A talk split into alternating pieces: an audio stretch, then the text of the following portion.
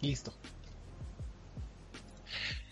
¿Qué tal banda de Reset? ¿Cómo están todos? Esta noche tenemos un podcast especial. ¿Por qué? Porque no está el jefe. Y como no está el jefe, vamos a decir majaderías. Vamos a hablar de lo que se nos antoje. ¿Por qué? Porque Choco está malito. Mándenle sus buenas vibras. Eh, y por esa simple y sencilla razón, nos vale gorro lo que digamos hoy. Hoy en lo particular. Hoy nada más. Eh, antes, hoy nada más. Eh, antes de empezar eh, con todo lo que tenemos, eh, vamos a presentar a la gente que sí se comprometió, no como Choco, que, que se decidió ir por, por falta de compromiso. Eh, eh, no, la verdad es que, como les digo, Choco está, Choco está malito. Eh, mándenle sus buenas vibras ahí por, por Eh, eh, Twitter como arroba Choco Chocorito. Está enfermito. Sí, está como Manuel. Entonces, entonces no pudo estar hoy, pero está en, en espíritu. Pero los que sí están en, en- en presencia es el buen Rich. Preséntate, Rich. Hola, ¿qué tal? andamos? ¿Cómo están? Ya aquí listo para hablar con todo lo mejor de los videojuegos y del anime y de todo lo que traemos para ustedes esta noche. Uh, esa, esa es la actitud, no como el podcast pasado donde estábamos todos eh, deprimidos y enojados, ¿no? Es la actitud que debemos de estar. A, Después- a Choco le dio gripa, ¿tú qué sabes? ¿Por, por la buena vibra o por la mala No, vibra? por la mala vibra igual se le pegó ahí. Sí, se le pegan muchas cosas. El, el- el chavo necesita ser más higiénico en muchas Y unas otras. limpias también. Y por otro lado, como el supermaster de los controles de eh, Facebook Live, de las tecnologías emergentes co- como Facebook y de la producción está el buen Eddie. ¿Cómo estás, Eddie? Aló, muy bien, muy bien. Gracias por esa tan presentación tan adornada. Que realmente nada más estoy apretándole transmitir en Facebook y rogándole a los dioses de. a nuestro dios Max Zuckerberg que, que esto funcione. Pero eso es lo que hacemos todos los que medio nos dedicamos a algo de, de tecnología. O sea, solo apretamos un botón y dejamos que Y- la y- gente que sí sabe hacer las cosas, Y rogamos, que el de, rogamos que el de programación haya hecho bien su trabajo. Y este. Sí, así que no haya pisado un cable o algo Ajá. así. Eso es, eso es nuestro pan de cada día, o sea, no, no, no es algo negativo. Exacto, es algo normal. O sea, cuando se cayó Facebook, literalmente eh, Mark Zuckerberg salió a decir, no, pues es que estábamos haciendo un pase a productivo. O sea, entonces, este, algo se nos fue, ¿no? Así que sí que sí, no, pues, pues alguien jaló un cable que no debía, ¿no? Entonces, ah, es, es normal, es normal. eh, Eso es- esos son los máster en la tecnología que, que tenemos. Al pobre Eh, lo estuvieron molestando todo el día. Mal, mal, triste, triste el asunto. Oigan, eh, me gustaría retomar algo que no hemos hecho, nada más como para medio platicarlo y, para darle... Va más allá de las redes sociales, a eso iba. Pero, no, pues, eh, digo, si nos están escuchando, están en nuestras redes sociales de Facebook, ¿no? Como ResetMX, eh, Bueno, perdón, pero- Reset.tv, y eh, estamos en Twitter como arroba ResetMX, y en Oye. YouTube y en Twitch también. Pero, pero, ¿qué tal si no nos están escuchando en, en, en vivo y están en el recalentado viéndolo a través de Spotify? ¿Mm? Es cierto, pero eso lo iba a dejar como una noticia súper especial al final. Ya me Ah, acabas de, nos quemar la noticia especial. Pero bueno, tenemos noticias este, que ya nos acaba de spoilerear todo el podcast, Eduardo, en Chin. donde pues, nos van a poder escuchar también en, en reset.review, eh, resetmx.reviews, en nuestro sitio, y además... Ya estamos en Spotify, crecemos en tecnología, apachurramos Eh. otro botón ¿Estamos Eh. o estábamos o volveremos a estar? No sabemos Es- ahorita el estatus del Spotify. Me carga la ch... Eh, Bueno, es- estábamos, es- es que- volvimos a estar, luego creo que otra vez está en revisión, pero, pero esperemos que para cuando ya esté el recalentado ya estemos otra vez. Pero tengan por seguro que regresaremos y hay be back. Sí, sí, sí. Miren, luchamos, luchamos por ello. Eh, eh, Somos, esperamos po- somos- saber somos apachurrar botón. luchones, luchones todos. Podemos este, ver si apachurramos otro botón y ya, sí. Igual y para otro, ya vemos si apachurramos otro botón y Sí. ya estamos transmitiendo también en Twitch o en Periscope, o ya, ya, No, ya, ya, ya estás veremos. pidiendo mucho, ya estás pidiendo mucho. Eh, pero bueno, esa, eh, esos son anuncios parroquiales, pero a lo que iba es, ya empezando un poquito en materia, algo que hacíamos antes, que me gustaría que trajéramos otra vez, es que medio platicáramos qué hemos estado jugando en la Oye, semana, sí. más allá de la reseña, qué estamos jugando en la semana y así como en el orden en el que, eh, en el que empezamos a presentarnos, pues que nos platique, ¿no? Eh, eh, Rich, ¿qué estuviste jugando en estos Pues- días que no hicimos podcast? Fíjate que estuve muy metido con Devil May Cry, este, el 5, la verdad es que está bastante, bastante bueno, es, es un juegazo, es Goti. un título increíble. Sí, y, y fíjate que estuve jugando un juego que, que ya próximamente estará en la reseña, que es el One Piece World Seeker, que la verdad me sorprendió, creo que es de lo mejor que han sacado de One Piece en cuanto a videojuegos, ¿eh? Está bastante prometedor. Ahí tiene una mezcla rara como que te sientes como si estuvieras jugando Assassin's Creed en lugar de este One Piece. Pero la verdad es que está muy entretenido, está divertido, tiene ahí sus detalles, pero la verdad es que es un título que vale bastante la pena. One Piece, hace, hace muchísimo que no juego un título de One Piece. El último que jugué fue uno para PlayStation Vita y ya hasta los dejaron de hacer. Entonces creo que está, está- está cañón, pero, pero sí, o sea, entre, entre eso y Devil May Cry estuvo, estuvo efectivo tu semana de videojuegos. Sí, no, ha valido bastante la pena, la verdad, y bueno, a- alguno que otro este, MOBA que no puedo soltar, pero fuera de eso, todo lo demás está Malditos muy bien. vicios. Ya sé, Ya, dejen el LOL, ya. No prometo nada, porque aparte ya me metieron a otro, entonces ya valió gorro. Eh, ya me metieron al Warframe y adiós vida social. Ah, pero Warframe es bonito. Eh, está bonito, está bonito, la verdad es que está, está bastante rescatable el juego. Ah, está, está bueno. Ah, aprovecho mientras para saludar a la gente que está en vivo, en, escuchándonos, a Claudio, saludos Claudio, y a Miguel que también está en, en espíritu nada más, porque creo que el dios del internet de, de American Gods no le dio. Eh, entonces, esos nuevos dioses no lo favorecen, entonces está solamente en espíritu ahí en el chat, así que también saluditos. Y a todos los que no veo porque están ocultos o no han comentado nada, pues también hola a todos. Hola, y hola. Eddie, platícanos, Dígame, estas señor. dos semanas que has estado jugando. Dos semanas. Ay, fueron dos semanas, ¿verdad? Sí, Han pasado 84 años. Desde el viernes antepasado estuve jugando The Division.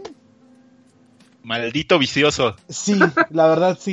Lo peor, lo peor es que este, ya, ya ahorita hablaremos del juego, ya les hablaré tal cual del juego, pero no, no sé, tengo alguna conexión con el juego que, que lo siento tan pacífico, tan este, es Por mi lugar. supuesto, matar Sí, gente, eh, headshot, no, no, no. aventar drones. Ahorita te voy a este, decir por qué, ahorita te voy a Sí. decir por- eh, eh, no sé, lo siento tan, es mi lugar zen en el que puedo estar así tranquilamente y desconectarme de la realidad. Y eso fue toda una semana y hasta que el- a principios de ese, no, a principios del viernes pasado, este, empecé a jugar Sekiro. Sí, Sekiro. Otro Goti. Oh, es Goti, sí, sí. Fíjate que no soy fan de Dark Souls. O sea, lo- no soy fan porque soy- eh, no les he dado la oportunidad que se merecen porque soy manco y lo acepto. O sea, Ah, es que la paciencia que debes de tener Sí, para esos sí. juegos es otro.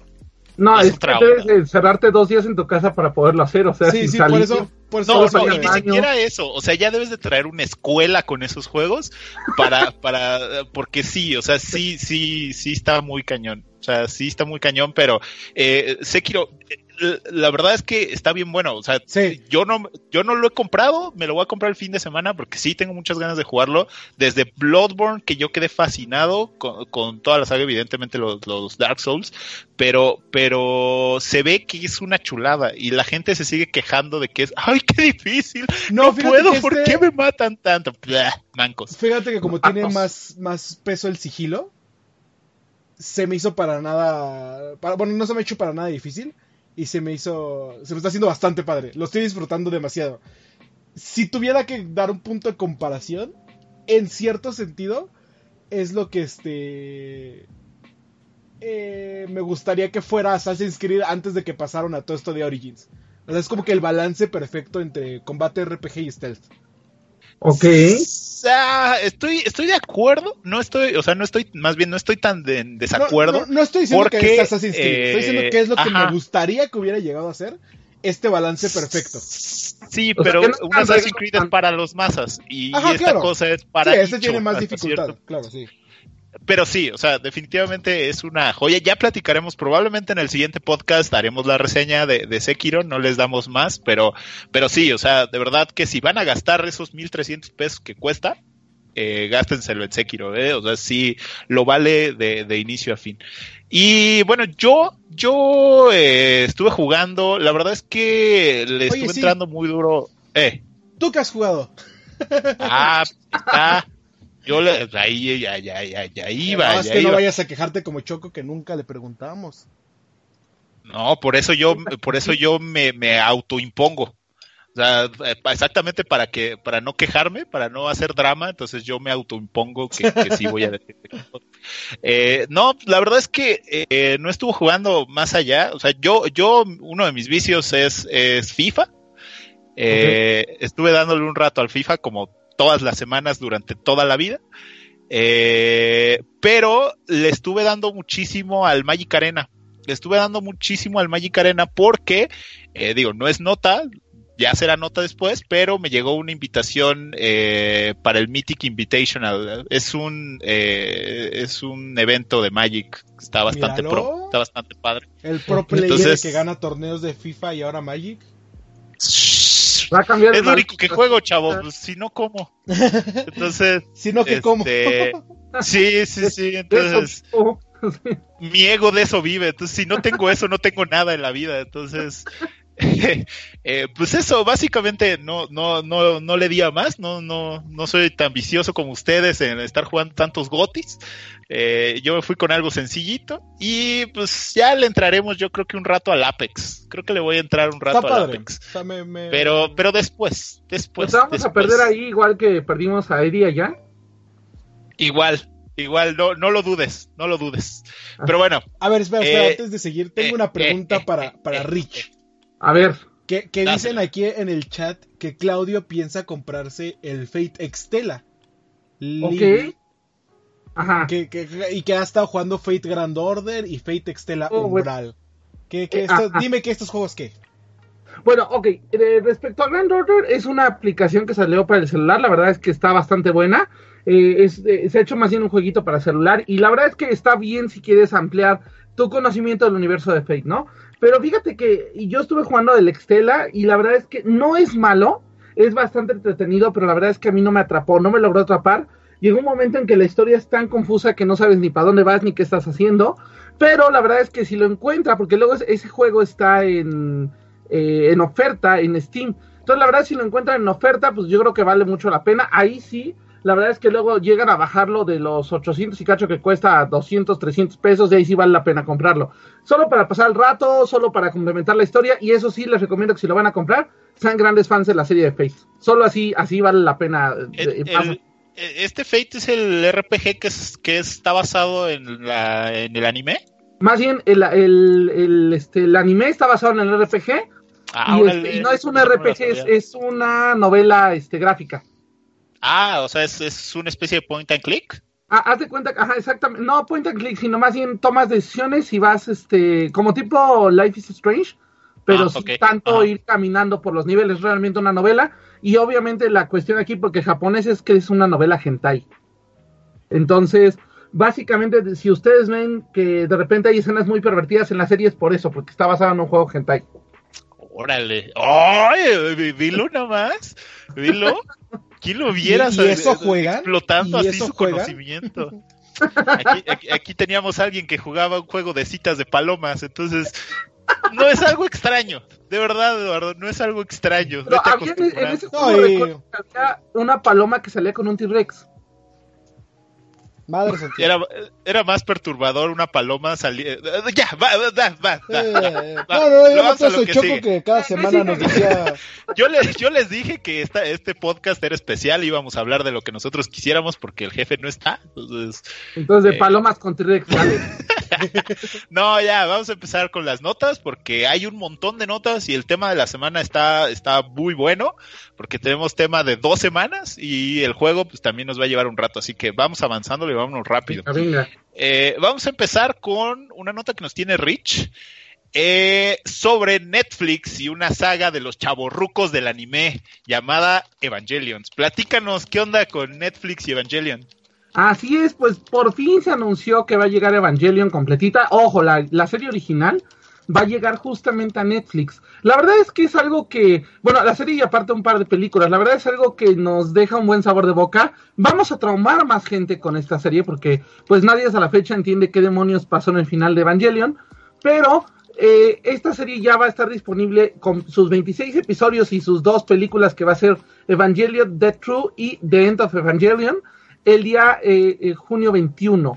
Entonces tenemos un buen rato para irnos preparando, para prepararse para el trauma. Recordemos que también acaban de salir un par de series, eh, bueno, un par de películas, que es Evangelion 1.11, 2.22 y 3.33, que van a narrar un final alternativo. Pero de momento, para entender bien la serie, yo creo que lo primero que...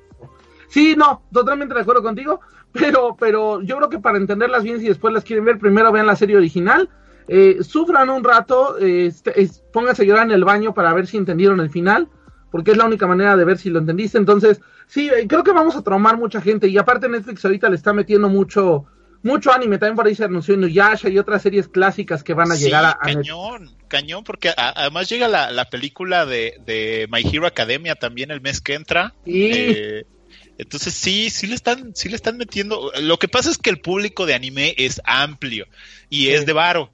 O sea, es de varo, me refiero a que en eso sí gastan. O sea, a lo mejor para comer no, pero de que el anime lo ven, Yo lo, ve, lo pagan. responsable que come cartón todos los días, déjame en paz. ¿Ves? Entonces. Deja todo el anime, también pagan las figuritas. Exacto. Y el, y, el cosplay, si, sí, sí, sí, eres fan, pero eh, sí, o sea, le están metiendo durísimo. Y que llegue este tipo de, de, de sagas tan eh, de chaborruco. O sea, es como, es como ver los Guns N' Roses, ¿no? O sea, es así de, de repente te agarras y dices, híjole, qué nacada estoy escuchando, pero te gusta, ¿no? Cuando, cuando suena el tonito de Welcome to the Jungle. Así, así es Evangelion, así es cuando, cuando ves el, sí, sí, así se siente. Yo, yo les puedo decir que Netflix hay mejores animes, como, como este, hay, uno de, de boxeo. Hay uno de boxeo. Ah, bueno, pues eso es de Netflix, ¿sí? Mm, no, no está en Netflix. sí, está ahí, pero incluso en, en, Netflix están todas las series de Fate, también si las quieren ver. Están todas, obviamente Heaven's Field, que todavía no sale. O si no quieren algo tan, tan pesado para ver, pueden ver High Score Girl. Que se ah, los recomiendo. Chulada, que está bien bonito. Yo ya la acabé este fin de semana y mi corazón está en paz. Y ya llegaron los tres ovas, eh, o bueno, los que tres hicieron extra que, que, cerrara mi círculo. Sí, claro. Está bien bonito High Score veanlo. y, dicen que, y dicen que Love, Death and Robots también está muy chido. Está increíble la serie, ¿eh? Vela, vale la pena. Aparte, eh, son varios estilos de animación, varias historias, y la verdad es que ninguna te aburre. Creo que solo hay una que me quedó a deber un poco con la animación, pero las demás son una chulada de historias y la animación está de veras de. Está de 10, así se los pongo. Vean, entonces sí, sí, Netflix le está, le está metiendo, eso está, eso está bueno en el anime. Y bueno, pues vamos a avanzarle, vamos a, vamos a seguirle. Yo lo quería dejar para después, pero creo que vamos en la misma línea y creo que eh, Rich tiene otra nota que va a deprimir a, los que pagamos un chin de servicios de, de streaming. Dime por qué nos vamos a deprimir.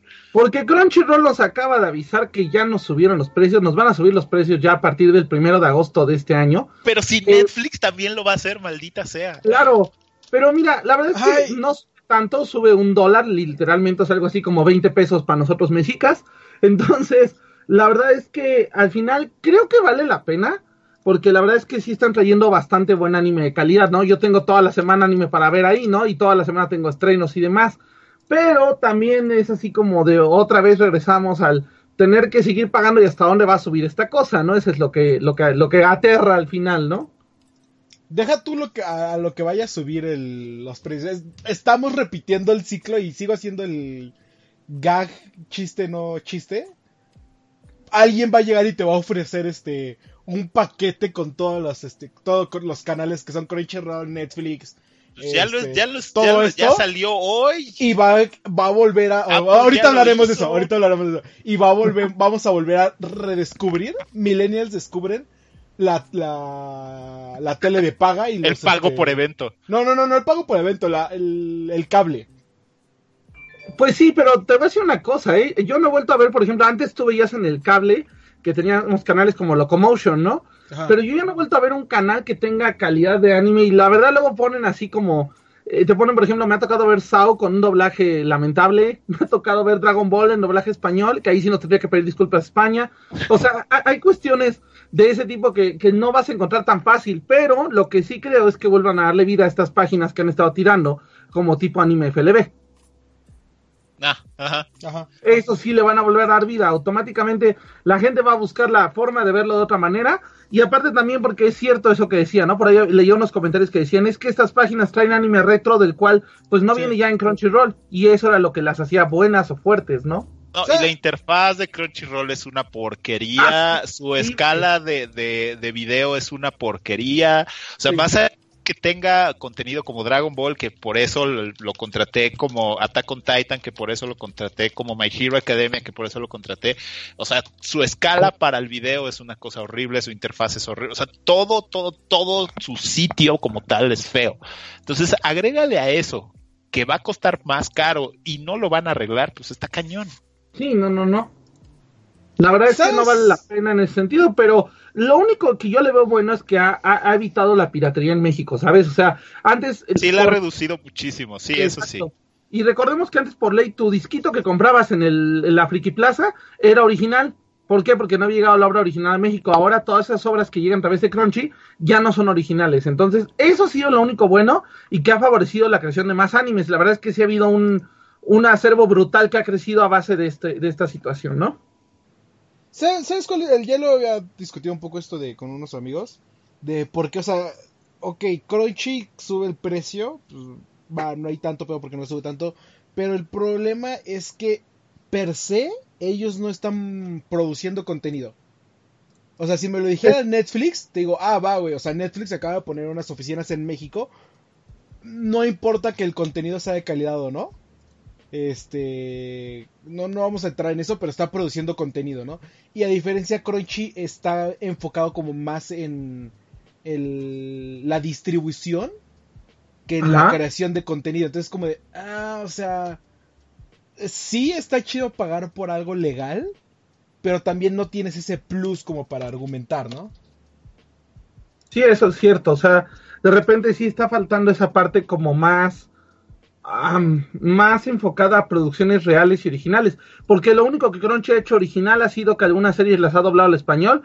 Y por experiencia, porque conozco a algunos de los actores de doblaje, sé que el doblaje no es del todo de calidad. Entonces, eso tampoco Sí, no ayuda, todo. ¿verdad? Sí, no todo. Sí, sí, sí. Pues ahí lo tienen. Sufran, sufran como Precious, como yo. este, porque pues sí, la verdad es que, que empiecen a subir los precios de todos los servicios de streaming. O sea, si de entrada ya pago Netflix, ya pago Spotify, ya pago Crunchyroll, ya voy a empezar a pagar otra vez HBO. Entonces ya, ya empieza, ya empieza a ser una vaquita bastante fea que hay que juntar. Entonces sí, ya, ya, ya, ya no late, pero habrá que ver qué viene, habrá que ver todos qué los viene. servicios Sí, sí, eso ya lo vamos a platicar, pero ah, ya veremos qué viene. Bueno, la siguiente nota es una nota que me pega en la nostalgia, que me pega en mi corazoncito, que la tengo aquí porque, porque yo quise nada más así, porque sí. y es porque en enero de este año, eh, de la nada, o sea, sí, sin que nadie lo viera, sin ningún anuncio en un E3, sin ningún anuncio en un Direct, sin ningún anuncio en ningún nada, se presentó un nuevo juego de lucha centrado en la franquicia de los Power Rangers. Sí, Oh, sí. lo que todo mundo soñaba, bueno, yo en lo particular soñaba, porque yo soy todo el mundo. Un juego de Power Rangers de peleas, o sea, era así como yo, yo me imagino, yo, yo me acuerdo así en mi infancia con mis muñequitos de Power Rangers, así azotándolos uno contra el otro, eh, fingiendo que tenían batallas épicas, así me veo, así, así me siento. El problema fue que cuando lo vimos en enero, Eh, el juego, la verdad, se o sea, la, temática estaba bastante llamativa, pero el juego se veía horrible. O sea, de verdad no se veía nada, nada prometedor. Apenas hace un par de semanas eh, se lanzó un tráiler de gameplay literal, o sea, le estoy hablando, se anunció el juego en enero, eh, en los primeros días de marzo se lanzó este, este tráiler en donde ya vemos la, la, el, gameplay de juego que va a ser eh, muy característico de, de cómo funcionan los Marvel vs. Capcom o, o los el, o el Dragon Ball Z Fight que funcionan por tercias. Entonces va a ser un juego por tercias con una dinámica eh, rápida hasta cierto punto. Van a salir todo, eh, eh, no sé si todas, ese sí dato no se los tengo, eh, todas las generaciones de Power Rangers, pero por lo menos desde la primera hasta se, alcanzan a ver los ninjas. Ahí te va el dato. Ajá. Ahí te va el dato. Van a salir todos los que están involucrados en una saga de los Power Rangers que va a salir en cómics que se llama Power, este, Power Grid, se llama. ¿Ok? Esta lo que va a hacer es que está poniendo a un Power Ranger eh, verde, a Tommy, lo está poniendo como una especie de villano dictador. Entonces la idea es que este yo lo sabía, yo lo sabía. Sí, Pregunto otra vez. ¿Quién es el actor porno? Ah, no, ese es el rojo. Ok. Sí, no, no, no, es el, el, el verde y el blanco es el que es peleador de UFC. Ajá. Que es este Jason Frank, Jason David Frank. ¿Qué es lo que pasa? Él supuestamente empieza a recorrer los multiversos donde han estado los Power Rangers y empieza a retarlos porque él lo que quiere es el control total, ¿no? En su mundo él ya logró derrotar a todos los Power Rangers, ya logró derrotar a, este, a todos los villanos y se hizo el villano superior, ¿no? Incluso convirtió a los Power Rangers en una especie de eh, ejército malévolo, ¿no? Entonces al final eh, está basada en esta historia que está haciendo ahorita mucho revuelo justamente en los cómics. De hecho ahorita aquí en México está llegando por parte de Camité. Entonces para que igual, este, si lo pueden leer, lean el cómic, está muy bueno. Y la verdad es que el juego se ve increíble en este último, ¿eh? Sí, el, gameplay se ve divertido. Vaya, se ven sus carencias. Evidentemente no es un Injustice, no es un, no es un Mortal Kombat 11. O sea, vaya, entendamos las carencias del mismo juego, pero, pero la verdad es que se ve muy bien. O sea, y ver a los Power Rangers, poder jugar con los Power Rangers, que tenga una historia. O sea, esta, parte del trasfondo yo no la tenía, además, ¿no? Entonces, eh, hace una combinación entre lo que hizo Injustice, por ejemplo, ya teniendo su cómic, que bueno, eh, con Injustice fue al revés, primero fue el juego y después fue el cómic. Aquí es eh, primero el cómic y después de ahí sale el juego. Pero, pero vaya, o sea, luce bastante bien. El, juego lo traían entre manos, lo sacaron muy rápido. Eh, como les comentaba, eh, se anunció en enero. El juego sale, la fecha exacta de salida del juego para Xbox y para Nintendo Switch es el próximo abril. No, no es cierto, es mañana. Es mañana, 26 de marzo. sale, sale mañana, 26 eh, de marzo, en Nintendo Switch y en Xbox One. Y el próximo mes, en abril, sale para PlayStation 4. Eh, se dice que va a salir eh, con una edición normal que va a costar 19.99 dólares y la edición coleccionista que será de 39.99 dólares y además si ustedes hacen un preorden pueden tener de forma exclusiva un skin del Power Ranger verde entonces eh, pues sí, como, como lo vemos en las caricaturas, en nuestra infancia y en todo, somos felices porque por, por fin tenemos un juego de peleas de los Power Rangers que se ve decente. O sea, que, que, me dan ganas de jugarlo. Así de fácil. ¿Te acuerdas de uno que salió para SNES que era con los robots, que era con los Megazords? Hubo uno hace como, hace ya varios años de SNES. No me acuerdo ahorita del nombre, pero ahorita se los investigo básicamente era, era un juego de peleas con los, con los Megazords, pero la verdad es que no pegó realmente mucho. Eh, fue así como un juego que pasó sin pena ni gloria, ¿no? No me acuerdo, me acuerdo que era uno, que había uno de plataformas. O sea, me acuerdo que había uno de plataformas. Pasado la película.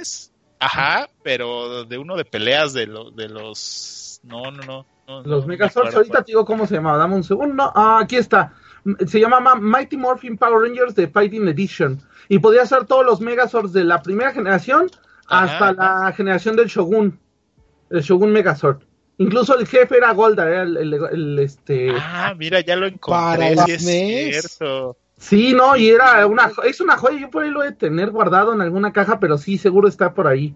Qué chulada, bueno, si quieren regresar a su infancia, avienten ese juego mañana, 26 de marzo. Ya lo, si tienen su Nintendo Switch o su Xbox One, ya lo pueden jugar. Y si no, aguantarse un poquito a su Play 4 en abril.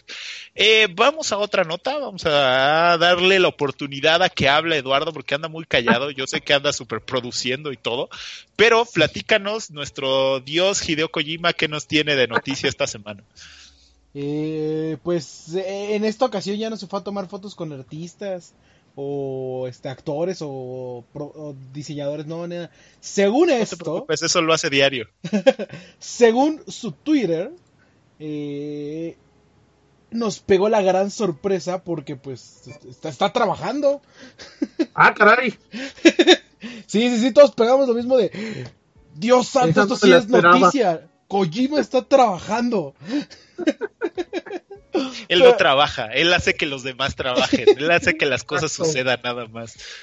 Pero, de acuerdo a, como te digo, al Twitter de Kojima, este, dice que de Death Stranding todavía está este, en la etapa de, de depuración o en la etapa de arreglos y este, que está en una etapa bastante clave del desarrollo. Este de acuerdo a los que están trabajando dentro de la de Kojima Studios. Me, encanta la frase de director así que, que trae latigueando a sus a, sí, sí, sí, a sus minions así de órale hijos órale ya está aquí está sí señor ya está no me importa tú de, sí sí sí ya está estamos en una fase clave que dice que estamos en una fase clave del desarrollo no y, y de acuerdo a este a este Aki Saito que es el, encargado de las comunicaciones de Kojima Productions, eh, escribió, porque todo el tweet de Kojima fue en japonés. Ese que sí trabaja. Ah, el que sí trabaja, escribió que este. Es que puso Kojima que estaba en la fase de debugging, o para quitar los bugs. Este. Y ya, aquí se salió así como, wow, wow, wow, tranquilos. No estamos tan lejos. Dijo, no estamos en la etapa de debugging estamos arreglando todas las este los elementos del juego y las herramientas para acomodándolas para que funcione. Y de acuerdo a, Saito, este todos los días Hideo Kojima como el gran director de videojuegos que es y desarrollador y todo, por este, supuesto, obviamente, y trabajador juega en su PlayStation 4 eh, probando el juego y ajustando y añadiendo y quitando cosas al mismo tiempo. Una etapa bastante clave en el desarrollo. Entonces, este... ¿Qué están haciendo? Eh, no sabemos. nunca lo hemos sabido. o sea, es, que ese es el tema. O sea, nunca hemos sabido y la verdad no nos interesa. Nos podemos quejar y podemos decir, pero el día que sale un tráiler, el día que sale un anuncio o algo, ahí estamos todos como brutos así de. ¿Qué, significa el bebé? ¿Qué significa eso? Exacto. ¿Por qué el bebé tiene baterías? Los bebés tienen baterías, no habían visto. y este, y, de hecho, por ejemplo, la, la foto que sí ve este Kojima con esta publicación es su muñeco y un control de PS 4. O sea, ok. Ah, o sea, el, oficio de tester lo trae, pero dominado, ¿eh? Sí, sí, sí, Lo diva ya lo trae. Entonces, este. Pues, Rockstar, por favor, Rockstar. Es muy diferente. Este, pero pues sí, entonces recordamos un poquito que recientemente Kojima dijo que el juego estaba ligeramente retrasado. O sea que en lugar de, O sea que va a salir como en unos dos años después de lo que se había pensado. Eh, Ese es su exacto, que, en lugar de que salga en noviembre del 2025 va a salir en diciembre del 2025. Eh, ese es su ligero retraso. Pero pues sí, como entre esto y entre que Sony no va a estar en E3, pues quién sabe cuándo vayamos a ver el siguiente avance, ¿no? Pues sí. Esperemos. Esperemos, porque, como les digo, no importa que salgan estas noticias, no importa todo el hater que le tenga, todo el hate que le tengan al, a, nuestro dios Hideo Kojima, cada que sale un tráiler, nos sale con una cosa. O sea, de repente todo el mundo odia a Hideo Kojima y maldito y por qué no trabaja y hace cosas bien raras. De repente pone a Guillermo del Toro y ya es así de, oh sí, por favor, qué increíble juego. Entonces, lo que muestre vamos a estar felices y está bien en nuestro pan de cada día y si no, ¿con qué nos hypeamos en el futuro? Y todo para que salga más Mikkelsen a decir, no, sí, sí, el señor está trabajando y Muy buen juego, muy buen juego. o los de marketing ahí diciendo, señor, ¿nos puede decir qué vamos a qué vamos ¿Qué, a, qué vamos a mostrar? ¿Qué estamos haciendo? Así, ¿por qué me contrataron? ¿Qué hago aquí? ¿Quién soy? Yo, yo sigo diciendo que esto es una predicción del capítulo de Bojack Horseman, donde están este produciendo una serie y dicen como de, ah, sí, vamos a producir una serie. No, vamos a producir una película. No, vamos a producir un teatro. ¿Sabes qué? Va a terminar siendo una este suscripción mensual a una canasta de diferentes objetos. E, en eso se va a convertir de Stranding. Y lo vamos a comprar. Y lo vamos a comprar mes con mes. Y todos van a decir, fue una obra maestra. Claro, Goti. Pero bueno, dejemos, dejemos a nuestro a Kojima señor Rockstar Kojima trabajar porque está, está testeando. y pasemos a nuestra última noticia del día, que pues literalmente la, estoy trayendo del sitio, de, de, una nota que publicó Miguel y que me gustó cómo lo empezó, que dice, porque cualquier lugar es excelente para hacer un trato efectivo con el diablo. ¿A qué vamos con esto? ¿A qué vamos con esto? Que eh, el estudio MDHR ha anunciado a través de una transmisión que Cuphead llega a Nintendo Switch. Esta noticia está muy loca. ¿Por qué? Porque esto parte de todos los anuncios que ha estado haciendo Xbox referente a el nuevo servicio que va a tener y la nueva forma de trabajar que va a tener acerca de sus IPs, que ya no van a ser exclusivas, o sea, ya van a ser juegos que van a caber en su estudio y en su plataforma seguramente, pero que van a poder ser utilizadas en las demás eh, consolas o en los demás sistemas de juego. Eh, esto es importante ¿por qué? porque son pasos muy interesantes. Ya este paso no es la primera vez que, va a pasar, ¿eh? tampoco. O sea, esto ya había pasado con Minecraft.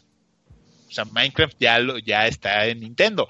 Pero el hecho de que llegue una IP como Cophead eh, ya habla de que Microsoft y Xbox están trabajando de una forma muy diferente. El juego va a salir el 18 de abril en la consola de Nintendo y bueno, esto es una noticia muy interesante porque además los mismos desarrolladores de, de Cophead, ternuritas, quieren que, que Mugman y que Cophead estén en, en Smash, ¿no? O sea, ya, ya ah, el descontrol total, así ya, ya, la vida me vale, sí, la vida me vale gorro y este... y saquen a saquen al Mario Verde y metan a, a Mugman, ¿no? Así ya, ¿por, ¿por qué no? Eh, entonces, vaya, eso es un avance muy grande en la cuestión de videojuegos. Estamos en un año donde estamos viendo cambios muy, muy, muy cañones. Eh, ya platicaremos más adelante de Stadia, ya platicaremos de, Apple Arcade, ya platicaremos en un futuro cuando se anuncie la parte de, Xbox, pero estamos en un año bien cañón con referente a cómo va a cambiar la industria de los videojuegos y estos son los pequeños cambios que ya empezamos a ver. De entrada, Cophead es un gran juego, Cophead eh, es una maravilla jugarlo. Eh, otro, otro, otra nota que se hila con esto es que los mismos desarrolladores dicen que aunque caiga la consola de Nintendo, va a mantener todos los mismos assets, o sea, también la misma dificultad. Eso quiere decir que va a ser un mismo juego complicado, difícil de jugar.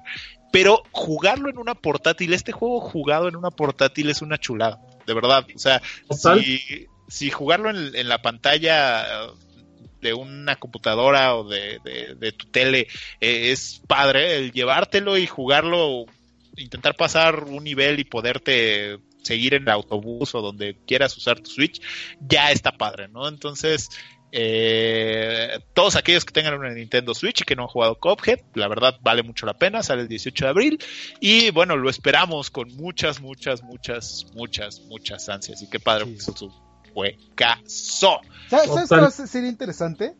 Que no solo llegue Cuphead a, Nintendo, sino que en algún futuro, eso porque sabemos que todavía faltan DLCs del título. Creo que falta uno anunciado, que no han dicho nada. Eh, que llegue uno como exclusivo a Nintendo, en el cual de alguna forma agreguen una skin o algo eh, de alguno de los personajes, como pasó por ejemplo con este Crypt of the Necro Dancer que este, este juego de como de baile rítmico, eh, recientemente agregaron un, un DLC en el cual metieron las las canciones de Legend of Zelda y aparte tu personaje puede ser este Link o Zelda. Entonces, este, ver que hagan adaptaciones de títulos a... No lo sé, no lo sé porque el juego sería interesante. Porque el juego, el, el juego está tan bien hecho. Perdón, Rich. Dale, dale, dale. Que, que, que, al final lo vamos a tener como el Monster Hunter, que nada más teníamos ahí así como skins de la nada de Nintendo, ¿no será así? Mira, yo no creo que entren cosas a Cophead, porque Cophead es una obra de arte en todo su esplendor. Sí, claro. O sea, yo por eso digo, no hay sería forma interesante. De, sería al revés. O sea, yo creo que, yo creo que sí se podría dar, pero al revés. O sea, tal vez no llegar al Smash. No, no va a llegar Eso Smash. ya es demasiado. Pero eh, ver skins de Cophead en otros juegos, o, seguramente. O sea, eso sí para que veas. Pero Un amigo de que agreguen. Esa sería Totalmente. una cosa maravillosa, sí, sí, definitivamente. Pero bueno, dejándonos de, de chaquetas mentales eh, con Cuphead y Nintendo, pues eh, vamos avanzando y vamos con Eduardo, que no ha hablado mucho y solamente le dimos una nota, porque se tiene que aventar la reseña de la semana. Y la reseña de la semana es de un juego en donde es un maldito atascado, porque es un traumado, porque es, creo que es el juego donde tienes más horas jugadas, ¿no? El, el 1. Madre santísima, no sé si tenga más, será el que tenga más horas jugadas. Debe de estar por ahí del top, eh, junto con Destiny. Pero sí, efectivamente, Division 1 oh, este, tenía, le estaba pegando alrededor de las mil horas, tan solo en Xbox. En PC le a meter otras 200 horas. al mismo juego, a la misma... O sea, literalmente es el mismo juego, el- a diferentes plataformas, el mismo contenido. Pero a los dos les metí un chingo de horas. Y Eres- pues bueno, pues platícanos qué, qué, qué vimos, qué viste, qué vamos a ver, lo compramos o no de Division 2. Sí, cómprelo. Voy a, voy a empezar rápidamente eh, diciendo que nuestro dios Kojima ya dijo que The Division es una joya de, joya de arte. Este, entonces con eso ya debería de terminar mi reseña y decirles vayan a comprarlo. Ay, ya, mira, ya que esperan. Porque Kojima lo dice, y lo Sí. que dice Kojima es verdad. Totalmente. Pero este, dejando, eh, dejando a nuestro dios Kojima al lado, eh, ahí, ahí quiero hacer un hincapié en una cosa de que me encantó de Division, eh, que es como que la, la base para diferenciarlo de Division 1. Eh, si recordamos un poquito en la historia, Division 1 trataba de que eh, se activó, bueno, liberaron esta enfermedad eh, que la, llegaron a conocer como la enfermedad, la gripe del dólar, porque se transmitía a través del dinero. Este. Short story, long story short, eh, los agentes de Division, que es una orden presidencial súper este, secreta, así como que en el caso en el que pase el fin del mundo, el presidente tiene derecho a activar a la al The Division, a este grupo de agentes especiales que son encubiertos como gente normal. Y me encanta este video de presentación del Division 1 que son este bomberos, policías, eh, gente que era de este, por ejemplo, medallistas olímpicos, gente que tuvo entrenamiento militar el mejor, pero que no se dedicó como a esta línea. Eh, ahora son como los agentes encargados de regresar el orden a Estados Unidos, ¿no? Entonces, como les decía, Division 1 fue todo de que se activó esta, esta enfermedad, tienes que encontrar al responsable y detenerlo. Eh, ya durante el camino, pues vas recuperando un poco la ciudad de este de Nueva York, vas conociendo las zonas, vas deteniendo a las facciones, pero el, el punto ahorita es detener al que esparció todo esto, que es un agente que se fue, se convirtió en malvado de Division, que se fue Rogue.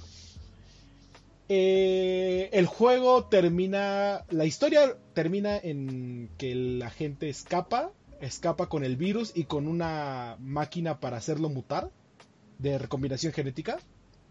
Convierte, eh, crea un virus más fuerte. Ya el DLC te agrega un poco de historia de que este, los diferentes enemigos van encontrando armas, este, tiran la red de The Division, este, de la Social Home, ¿qué es? Security Homeland Division, Division. Eh, tiran la red, todos los agentes de Division se quedan sin equipamiento y todo esto. Entonces te va dando la entrada de Division 2. Pero el chiste que quiero, bueno, lo que quiero hacer aquí, el, el hincapié de por qué es tan diferente, es porque The Division 2 ya no se enfoca en de que, ok, eh, ve a descubrir quién es el malo. desde el principio del juego estás en una pelea eh, así como final de, del de juego del 1 y te dicen, ok, acaba de llegar una... Se apaga para esto, se apaga para todo el, el sistema de Division que como les comentaba. Te llega una, una llamada de alerta, una emergencia.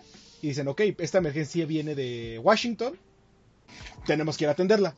Llegas a Washington y ya es todo un tema diferente. Porque ya pasó tiempo, ya la gripe ya se esparció, ya sufrieron todas estas pérdidas de los diferentes países. Estados Unidos está completamente en caos. Y este. Y el énfasis es que la Casa Blanca cayó. Hay gente ahí de, de Division y del gobierno intentando resta restaurarla. Pero todo está caído. Entonces, ¿cuál va a ser tu papel? Tu papel en The Division 2 ya no va a ser perseguir a quien hizo. Eh, eh, le esparció el virus. Ya va a ser recuperar el orden mundial o bueno, recuperar el orden de Estados Unidos y seguir creciendo, ¿no? Esto lo hace a través del primer video de que te dice, ah, ok, pasó esto, sobrevivimos, eh, que nos quedamos sin internet y seguimos sobreviviendo, pero pues ya de repente nos quedamos sin medicinas, nos quedamos sin comida y pues ya no podíamos sobrevivir. Surgieron estas diferentes facciones, las hienas, las, este, los True Sons, que son facciones de Division 2. Eh, pues ahora lo que tenemos que hacer es recuperar y esto es en lo que se va a basar de Division 2. ¿Por qué decía hace rato que se me hacía más pacífico o más tranquilo? Porque pues ya entrándonos como que en las mecánicas, una de las mecánicas que nuevas que me encantó es que tienes que recolectar recursos que no son para ti. O sea, vas a ir a través de la ciudad de Washington, vas pudiendo recolectar comida, agua, este, herramientas, que cuando vayas a recuperar ciertos puntos de control de para los ciudadanos, ellos te van a decir, oye, ¿qué quieres? Este, necesito, pues sí, está muy chido que ya recuperamos nuestras tierras, bueno, la tierra de aquí, vamos a ir empujando a las facciones enemigas un poquito, poquito a poquito, pero pues, este, la cosa está cabrona, ¿no? Necesitamos ayuda y ya es como, ah, ok, mira, traigo tanto de comida, traigo tanto de agua y les vas dando poquito a poquito de lo que vas recuperando y ellos a cambio te van diciendo, ah, ok, yo ya no me tengo que enfocar en obtener comida. Nosotros ya vamos a poder patrullar esta área y encargarnos de matar a los enemigos. Entonces el enfoque que trae ahora The Division es un más eh, humanitario, por así decirlo, o más de ayuda, eh, de que rescata a los agentes que están, intenta crecer la Casa Blanca, eh, ve ayudando a todos los demás pueblos, bueno, pueblos, ve a todos los demás este, fortalezas, vamos a decirlo, y al final recupera el Capitolio, ¿no? Entonces, este, bastante. Esta es como que la mecánica principal que se agrega de Division. Que me encanta. La historia eh, diría que decae un poquito.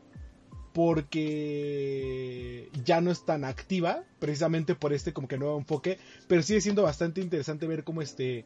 Hay nuevos enemigos. Eh, las. Este. Las diferentes facciones. Las sigo viendo bastante similares a lo que había en The Division 1. O sea, cambian el nombre, pero pues este como que las herramientas y la forma de actuar es como ah ok este por ejemplo los True Sons que son como este grupo paramilitar o de estos grupos de survivalists que están en Estados Unidos de que ah vamos a tener armas y eh, municiones y todo esto. En caso de que algo como esto pase es como ah pues sí nosotros vamos a eh, este a erigir nuestro régimen militarista y pues vamos a intentar salvarlos no pero The Division y todos los demás son los malos esto se me hace muy similar a los que habían de Division 1, que era Last Man Battalion, o LMB, que igual era un grupo como de militares que empezaron a tomar el control de Nueva York. Este, en cuanto a las, este, ya ahora sí, entrando como full mecánicas, eh, otro de los cambios que me gustó bastante es este eh, refinación a la inteligencia artificial que hace Ubisoft para los enemigos. Y pues el chiste de Division 1 era como de, ok, sí, somos un shooter en el cual tienes que estar recogiendo loot, bla, bla. Pero nuestra diferenciación es que nosotros somos un cover-based shooter o eh, juego de disparos a base de coberturas. Tienes que estarte cubriendo en las paredes, en las este, medias coberturas, utilizar coches, utilizar todo tipo de, eh, de herramienta que hay en el mapa para hacer una guerra de guerrillas, ¿no? En ese Oye, entonces, ¿qué pasó? Ajá. Eh, creo que, creo que ahí, eh, eh, eh, ahorita que comentabas acerca de, de lo pacífico y la velocidad de juego, creo que eh, eso es probablemente sea lo malo que tiene y lo malo entre comillas, vaya. Me explico, creo que Sí. la velocidad en la que se juega de Division 2 es una velocidad intermedia, o sea, no es frenético como un Apex, pero tampoco es un eh, tampoco es un juego que vaya muy cerrado como por cajas, como un Gears of War, así tosco y lento. O sea, creo que es el punto intermedio entre esas. Entonces, como no cuadra y no termina de ser ni uno. Sí, no Ni termina de otro. cuajar, y definitivamente es un como un tempo un poco más lento de, de Division 1. Que de Division 1 era dispara, dispara, dispara. eh, golpea todo lo que se mueva y recoge su loot. Aquí es un poco más de, ah, pues oye, hay cajitas que te van a dar loot, hay materiales, este, sigue estando todo esto del crafteo. Te, conviene ir a darle a, ir a checar qué necesitan los diferentes este, locaciones porque te van a dar eh, blueprints, bueno, herramientas y estas es- esquemas para crear cosas. Eh, eh, siguen de, Ubisoft y es algo que me agrada es sigue como que en este constante cambio de sus juegos o como de- se sigue replanteando qué es realmente la IP que acaban de presentar por ejemplo Assassin's Creed hace dos años replantearon todo para convertirlo en un RPG este The Division ahorita se convierte en bueno o sea refina un poco sus mecánicas eh, ¿qué otro título salió este ¿Como de ese estilo? En- me, me refiero a qué título de de Ubisoft. Ah, por ejemplo, este Rainbow Six Siege eh, pasó a ser un en vez de un shooter de de un juego de disparos, pasó a ser un juego multijugador de disparos de por rondas de tipo CS:GO. Eh, No sé qué nombre tengan este estos juegos. Son shooters, vilmente son Ajá. shooters en eh, shooters MOBA. Ok, sí, pero todo esto, eh, Far Cry también pasó a ser como de. eh, o igual un mero shooter a ser más RPG. Que me gusta que sigan como que intentando encontrar la fórmula y replanteando para que no se sienta bastante. Eh, para que no se sienta tan simple o tan repetido, más bien, eh, las fórmulas. Entonces, este, sí, no termina de cojar bien, pero pues va por buen camino, ¿no? Y van a ir refinando con todo el contenido de un año que ya se tiene planeado, este, gratuito, además, que va a introducir, este, nuevas clases, que va a introducir nuevos, este, niveles, todo esto. Pero Oye, sí, Eddie, y en, en cuestión eh, rápida, en cuestión visual, en cuestión auditiva, ¿cómo, cómo se siente el juego? O sea, si hay Sí. diferencias, si hay Hay- mejoras. Hay un ¿Te te problema. ayuda el sonido, por ejemplo? Hay un problema que supongo que es de consola, no sé si sea de de PC también, y que siento que, que ya estoy empezando a identificar que ha de ser el motor que utiliza eh, Ubisoft, porque también era un problema que les platicaba cuando con Far Cry. Este es que el juego tiene un rango bastante cercano a en el que genera el mundo. O sea, metiendo un poquito técnico, eh, hay un mecanismo en el cual han estado utilizando los desarrolladores para que en lugar de que esté cargado todo el mundo el todo el tiempo, este, solo esté cargado como ciertas partes del mundo y se cargue al momento eh, lo que tú estás viendo. Esto con el fin de que tenga una eh, un peso Sí, para menor. optimizarlo. Ajá, optimización.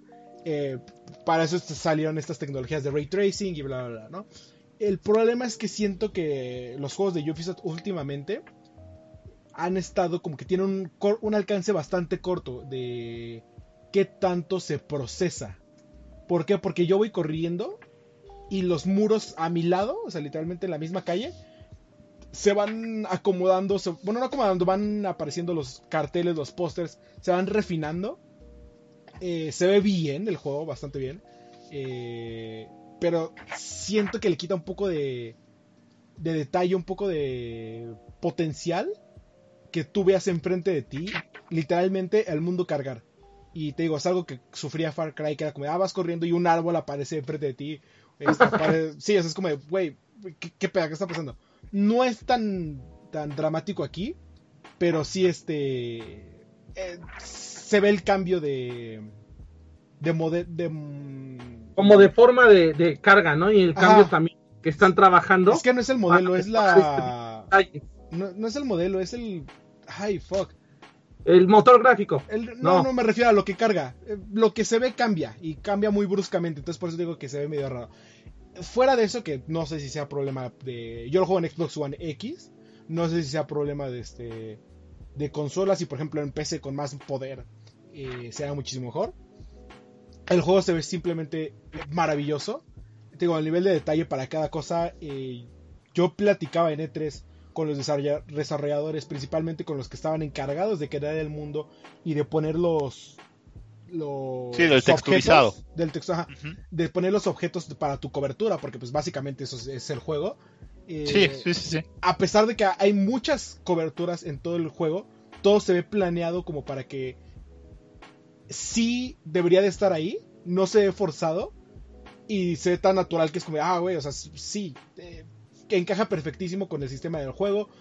Eh, los este, personajes, como que estas diferentes armas, también se van acomodando con todo el tipo de de mejora de aditamentos visuales o de este de ropa, de los skins, de todo esto, se, se va haciendo más estético, por así Oye.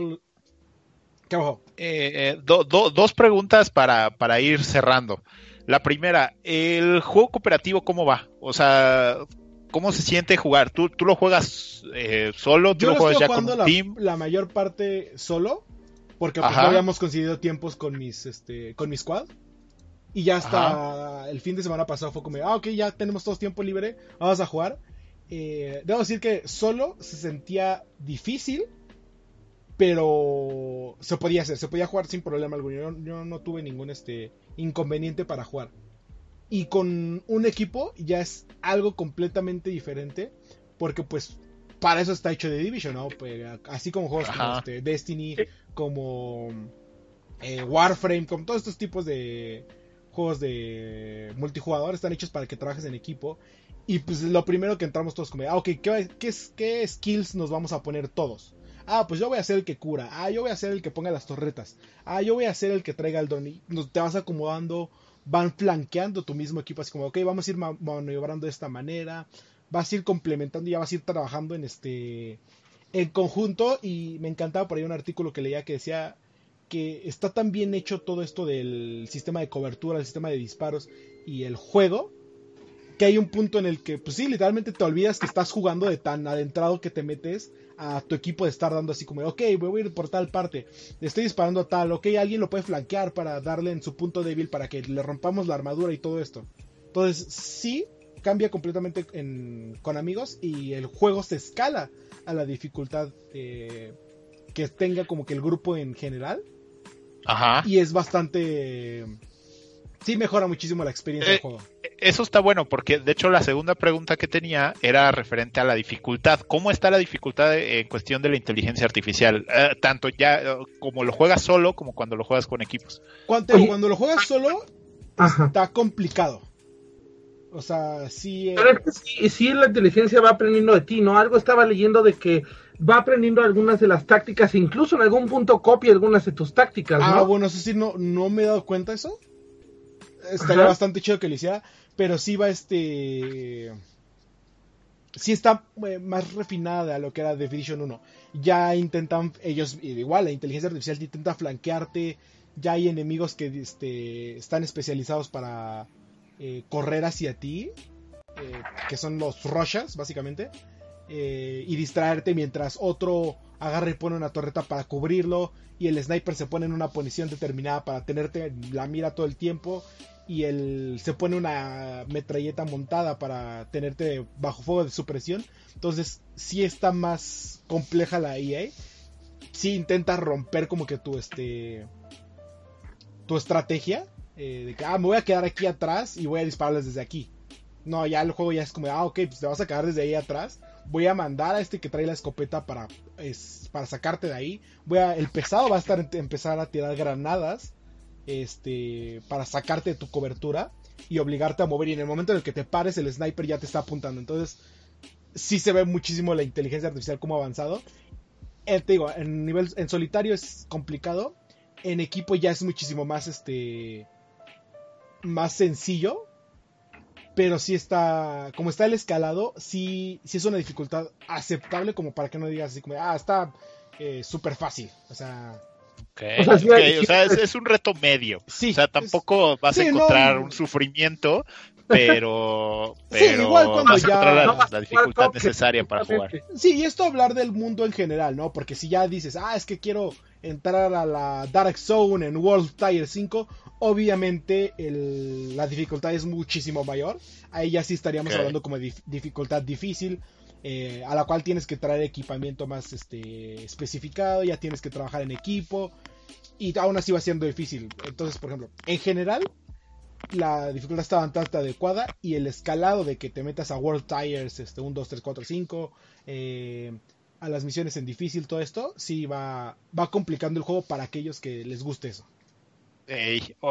Y bueno, ya lo escuchamos, ya sabemos que eres un fanboy eh, odioso de, de The Division 2, pero eh, siendo lo más eh, realista posible, ¿cuál sería el veredicto y, y- y qué? ¿Sí lo compran? ¿No lo compramos? Sí. ¿Cómo, ¿Cómo lo juzgamos?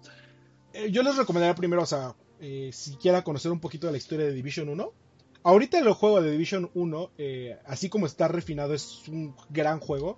Tuvo muchos problemas al lanzarse, eso sí. eh, pero les digo, ahorita ya es bastante bueno. eh, por si quieren como que tener un background de qué es de Division 2. Eh, The Division 2 ahorita, como ha empezado, va bastante bien. Sí se ve que aprendió de todo lo que era de Division 1. Y no solo de Division 1, sino que aprendió de otros juegos.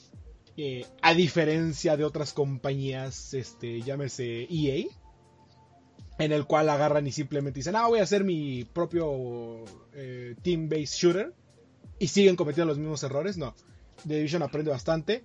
Gráficos eh, increíbles, una banda sonora también hermosa, como lo ha estado haciendo Ubisoft con todos los juegos, ahí sí, eh, bastante estables todo. La recreación del mundo de Washington creo que es uno de los puntos más importantes del juego, porque este, de hecho estaban haciendo como la comparación en tamaño del mapa de Washington utilizado en The Division con el mapa de Washington real. Y es como, güey, está spot on. O sea, es- el punto, están los puntos tal cual aquí. Ya por motivos de, de copyright puede que algunas cosas varíen. Este, puede que alguien que viva en Washington no encuentre el McDonald's donde quiere. Este, pero sí, está, es un juego bastante bueno. La verdad se los recomiendo bastante. Eh, tiene mucho que hacer. Eh, digo, yo les decía, güey, o sea, me meto, se me va la onda de que estoy eh, jugando y me clavo fácilmente todo el día, el fin de semana. Y realmente para mí es como de que, ah, no avancé tanto, pero no sé si porque me distraje o porque la verdad hay muchas misiones. Eh, la manera en que vas mejorando tu armamento también bastante arreglada, o sea, bastante balanceada más bien. La variedad de, de armas, de skills y aparte cuando entras en el endgame, bueno, en el metagame, este, de ya tus especializaciones está bastante bien hecho. Entonces, eh, de mi punto de vista, sí, eh, se los recomiendo bastante. Y más si tienen amigos con quienes jugar. Sí, creo, creo que esa es la, la recomendación principal, ¿no? Más Sí. allá de, de que si el juego está bien o está mal, el juego se tiene que jugar o, o se disfruta Ajá. realmente eh, Fíjate- en cooperativo. Fíjate ¿no? que a diferencia de juego como Anthem, este, The Division sí lo puedes, sí está como que balanceado para que lo disfrutes de manera solitaria y las misiones no las tienes que hacer forzosamente en equipo. Es lo que te iba a preguntar, si, Sí, si no, no, no, podías no. irte tú solo o tenías a fuerzas que ir a algunas misiones así. No, todos los puedes hacer solo. Y por eso lo comparo otra vez con EA porque pues, es el juego más reciente de este tipo. Este, pero por ejemplo, a diferencia de Anthem, que te obliga a entrar en equipo y que te obliga a tener Xbox Live Gold, si no, no puedes jugar. Aquí Division no entras como si nada, juegas solito. Eh, ya si tienes Xbox Live Gold, pues ya puedes eh, meter todo lo que es el multijugador. Eh, es un, un mundo diferente completamente, pero sí, recomendado bastante si les gustan los shooters. Eh, los shooters de estos de estar recolectando loot eh, de mundo abierto. Sí, de, y de este cubrirse por cajas, que se les De- llama. Deja tú, porque ese es el diferenciador de, de Division. Eh, el, al shooter por loot me, me refiero a todo esto que es este, por ejemplo, Destiny, Anthem, The Division, eh, en su momento Ok, Diablo. ok, ok, ok. De que Pues va. todos estos juegos de RPG de loot, si les gustan, súper recomendado de Division. Bien, entonces, pues ya lo escucharon en voz del fanboy. Eh, no, la, la verdad es que el juego se ve bien, el juego se ve entretenido.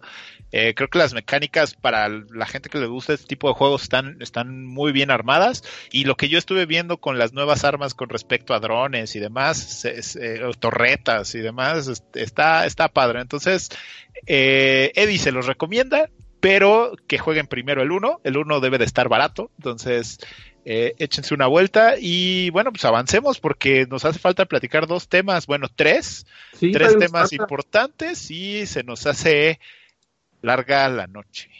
Eh, Sí. Bueno, pri- primero, eh, quiero aclarar que este podcast no va a tener nada de gatos. Eh, esa es la primera nota que vamos a hablar, que no va a tener nada de gatos. Eh, Todo- gracias. Aquí, aquí veo que dice todo de gatos en la escaleta. Ajá, este, entonces, eh, bueno, esa es la primera, primer, la introducción al tema de la semana, eh, que no va a haber nada de gatos, y después de eso pasamos a cosas más banales como, eh, el verdadero tema de la semana es de que en la última GDC, que es la Game Developer Conference en 2019, eh, llegó una noticia que todo el mundo estaba especulando, que todo el mundo estaba esperando, que de hecho Eduardo nos platicó eh, en el podcast anterior acerca de las filtraciones de- del control de, de Google para su sistema de juegos y que de repente cae como si fuera una bomba nuclear, pero en lugar de ser recibida como una innovación en la cuestión videojuegos, cae como o, o por lo menos en los medios nacionales, estoy hablando de México, que hay como, no, pues es que cómo lo vamos a jugar si tenemos un mega de subida no, de no solo es nacional, es en todo ¿No? el mundo.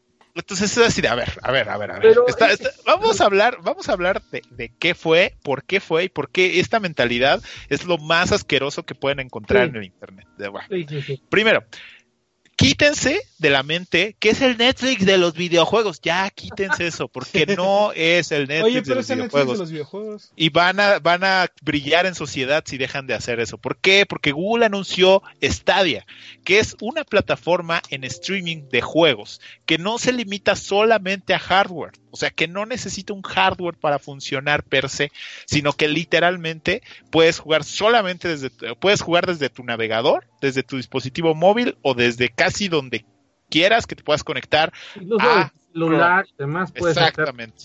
Desde la boca de Phil Harrison, que fue antiguo directivo de Xbox y de PlayStation, y que es el actual vicepresidente de Google, nos mostró una plataforma de entretenimiento brutal.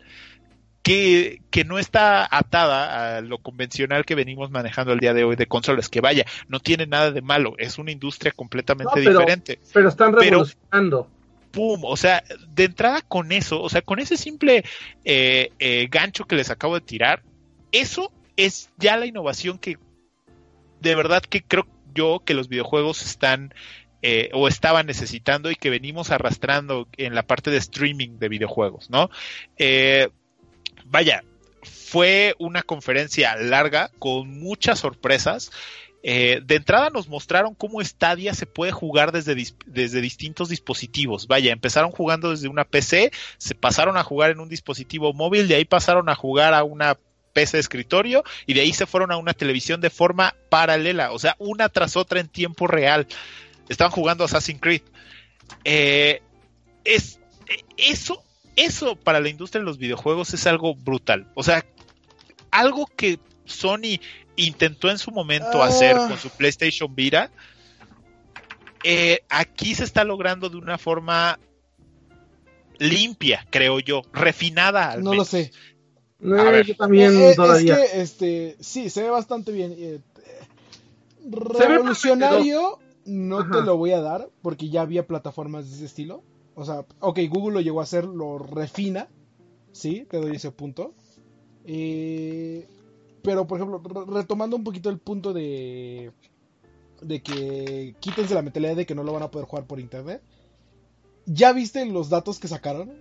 O sea, te están pidiendo De que 20 necesitas al menos 20, 25 25 megas. megas de, Mira, de subida Eduardo, bajada. ah, ah, El problema que tenemos, mira, Dime quién tiene eso. No, no, no, y deja Ajá. tú eso. Sí, sí, No, sí, sí. No, mira, mira, tranquilos, deja- deja tú tranquilos. tanto a ver. la velocidad. Más bien la cuestión va en que la infraestructura que tenemos actualmente no es buena. Y te lo digo así porque hay servicios muy buenos de Internet que el problema que tienen es que se saturan. Llega un punto en que hay tanta gente con A el... ver, Eso, a ver, a ver, pero espera, espera, antes de entrar a eso, eh, siguiendo el mismo punto, ¿viste la presentación de Stadia, el momento en el que está jugando este, que creo que es Assassin's Creed? Assassin's Creed, ajá, la Origin. latencia Ah. que hay en ese juego, del momento, bueno, el- el- lo que conocemos, conocemos como input lag, que mueve el control o intenta hacerlo saltar y se y salta, y es como, güey, ok, ahí no te lo paso porque es la presentación y puede ser el producto no terminado, ¿no? Ajá, te lo paso. probablemente sea una demo. Y ya después, eh, mismo en GDC, estaban como que, ah, sí, es que vean todos los que están jugando aquí sin problemas. Y lo que todos Ajá. decimos, güey, o sea, es un ambiente controlado. Te lo paso como primera demostración. Pero ya empezaron a salir este otros reportes de que ya no están directamente ahí en el booth de GDC, sino ya están en un- una como que más abierto. Y todos empezaron ahorita eh, diciendo lo mismo. O sea, está chido el sistema, pero sí tiene mucho, un- una latencia extrema para eh, jugadores. Los que más lo van a notar van a ser jugadores de PC. A ver, con, con- con respecto primero, con respecto a lo que comentaba Dara, vámonos por partes porque si no hablamos de muchas cosas y no damos nada de información. Primero, lo que comenta Eduardo es que posterior a la presentación, porque eso no lo dijeron dentro de la presentación, Sí, eso no se hizo una entrevista con respecto a eh, ciertas dudas que salieron con respecto a todo lo que vimos en esta keynote. Dentro de ella se decía que para poder jugar a 1080 con 60 FPS, otra vez repito, para poder jugar en 1080p a una velocidad de 60 FPS por segundo, o bueno, FPS, necesitamos al menos una conexión de 25 megas por segundo también hay que entender que esto, que sí es cierto, deben de ser 25 megas simétricos. Sí, simétrico. O sea, 25 A ver, megas de subida y de bajada. Dime en México quién te ofrece ese servicio. Nextel. Solo hay uno y es Axtel. Así es. Axtel, o sea, sí está, sí existe y no está tampoco Pero tan no es- caro. O sea, Claro que sí. vaya, No, No deja es tú que sea caro. Está disponible. En tu zona. Ajá, y es la única que lo, que lo ofrece. sí, Es la única y es de las que menos tienen disponibilidad en zonas. La razón por la que la mayor parte de México cuenta con un internet eh, feo, por así decirlo, es porque Ah, ah. Telmex tiene la mayor disponibilidad. Le Ah, hablas bueno. a Axel y le dices, Vamos, vamos, vamos, vamos. Está la tecnología de entrada, pero déjeme terminar. Mientras que para poder jugar en una resolución 4K, como ellos estaban presumiendo, se necesitará al menos, y esta es la palabra clave, al menos Sí, ¿no? 30 megas por segundo, como mínimo. ¿Eso qué quiere decir? Que para jugar 1080, FP, eh, 60 FPS, vas a necesitar 25 megas simétricos al menos, y para jugar 4K, 30 megas simétricos al menos. Esto teniendo en cuenta que no tengas seguramente ningún otro dispositivo conectado, que toda la red de internet esté completamente dedicada para tu Chromecast o para tu PC o para lo que lo que lo vayas a jugar. Sí, eso es cierto, pero también dentro de esta entrevista que vaya las cosas como son, hasta que no lo tengamos en producto final, no podemos asegurar nada. Hasta ahorita seguimos especulando. Lo que dice la compañía es que puede llegar a que esta, o sea, puede llegar a funcionar sin ningún problema con una velocidad más lenta. Y que esto lo tienen bien en claro y que Stadia se adaptará a las velocidades de redes que dispongas. ¿Eso qué quiere decir? Que vas a jugar seguramente con una velocidad menor a los 1080. Vaya, si hay gente que hace streamings a los 420, como yo, mi Magic Arena, pues, o sea, vaya, tampoco nos vayamos al drama. no es lo mismo Seguimos hacer un especulando. stream de un video Sí, a, sí, que hacer- jugar. a estoy de jugarlo, acuerdo, a esperar una hablabas de lo de, de lo de la latencia, estamos de acuerdo. Pero vaya, hasta no tener el producto terminado, seguimos especulando y seguimos quejándonos de cosas que todavía no sabemos. Mira, O sea, a mí lo estamos que, especulando. Que sí me hace ruido es que solamente dieron la prueba en países como Reino Unido, en Estados Ah. Unidos, ajá, en Europa, o sea, no en países que tenga internet bueno. Claro, claro, claro, claro. E igual que en el evento que también vamos a platicar de Apple, también dijeron, esto está disponible solamente para Estados Unidos y Canadá y sí, por supuesto, porque lo tienen que ir sacando poco a poco, porque esto no es así como que salga a nivel mundial, porque nada sale así, ¿eh? O sea, desde que presentaron consolas, desde que las consolas empezaron a salir con juegos cooperativos en línea, no se lanzaron en todo el mundo. Y hoy ya los jugamos en México sin ningún problema. O sea, vaya. 10 años después, 20 años después.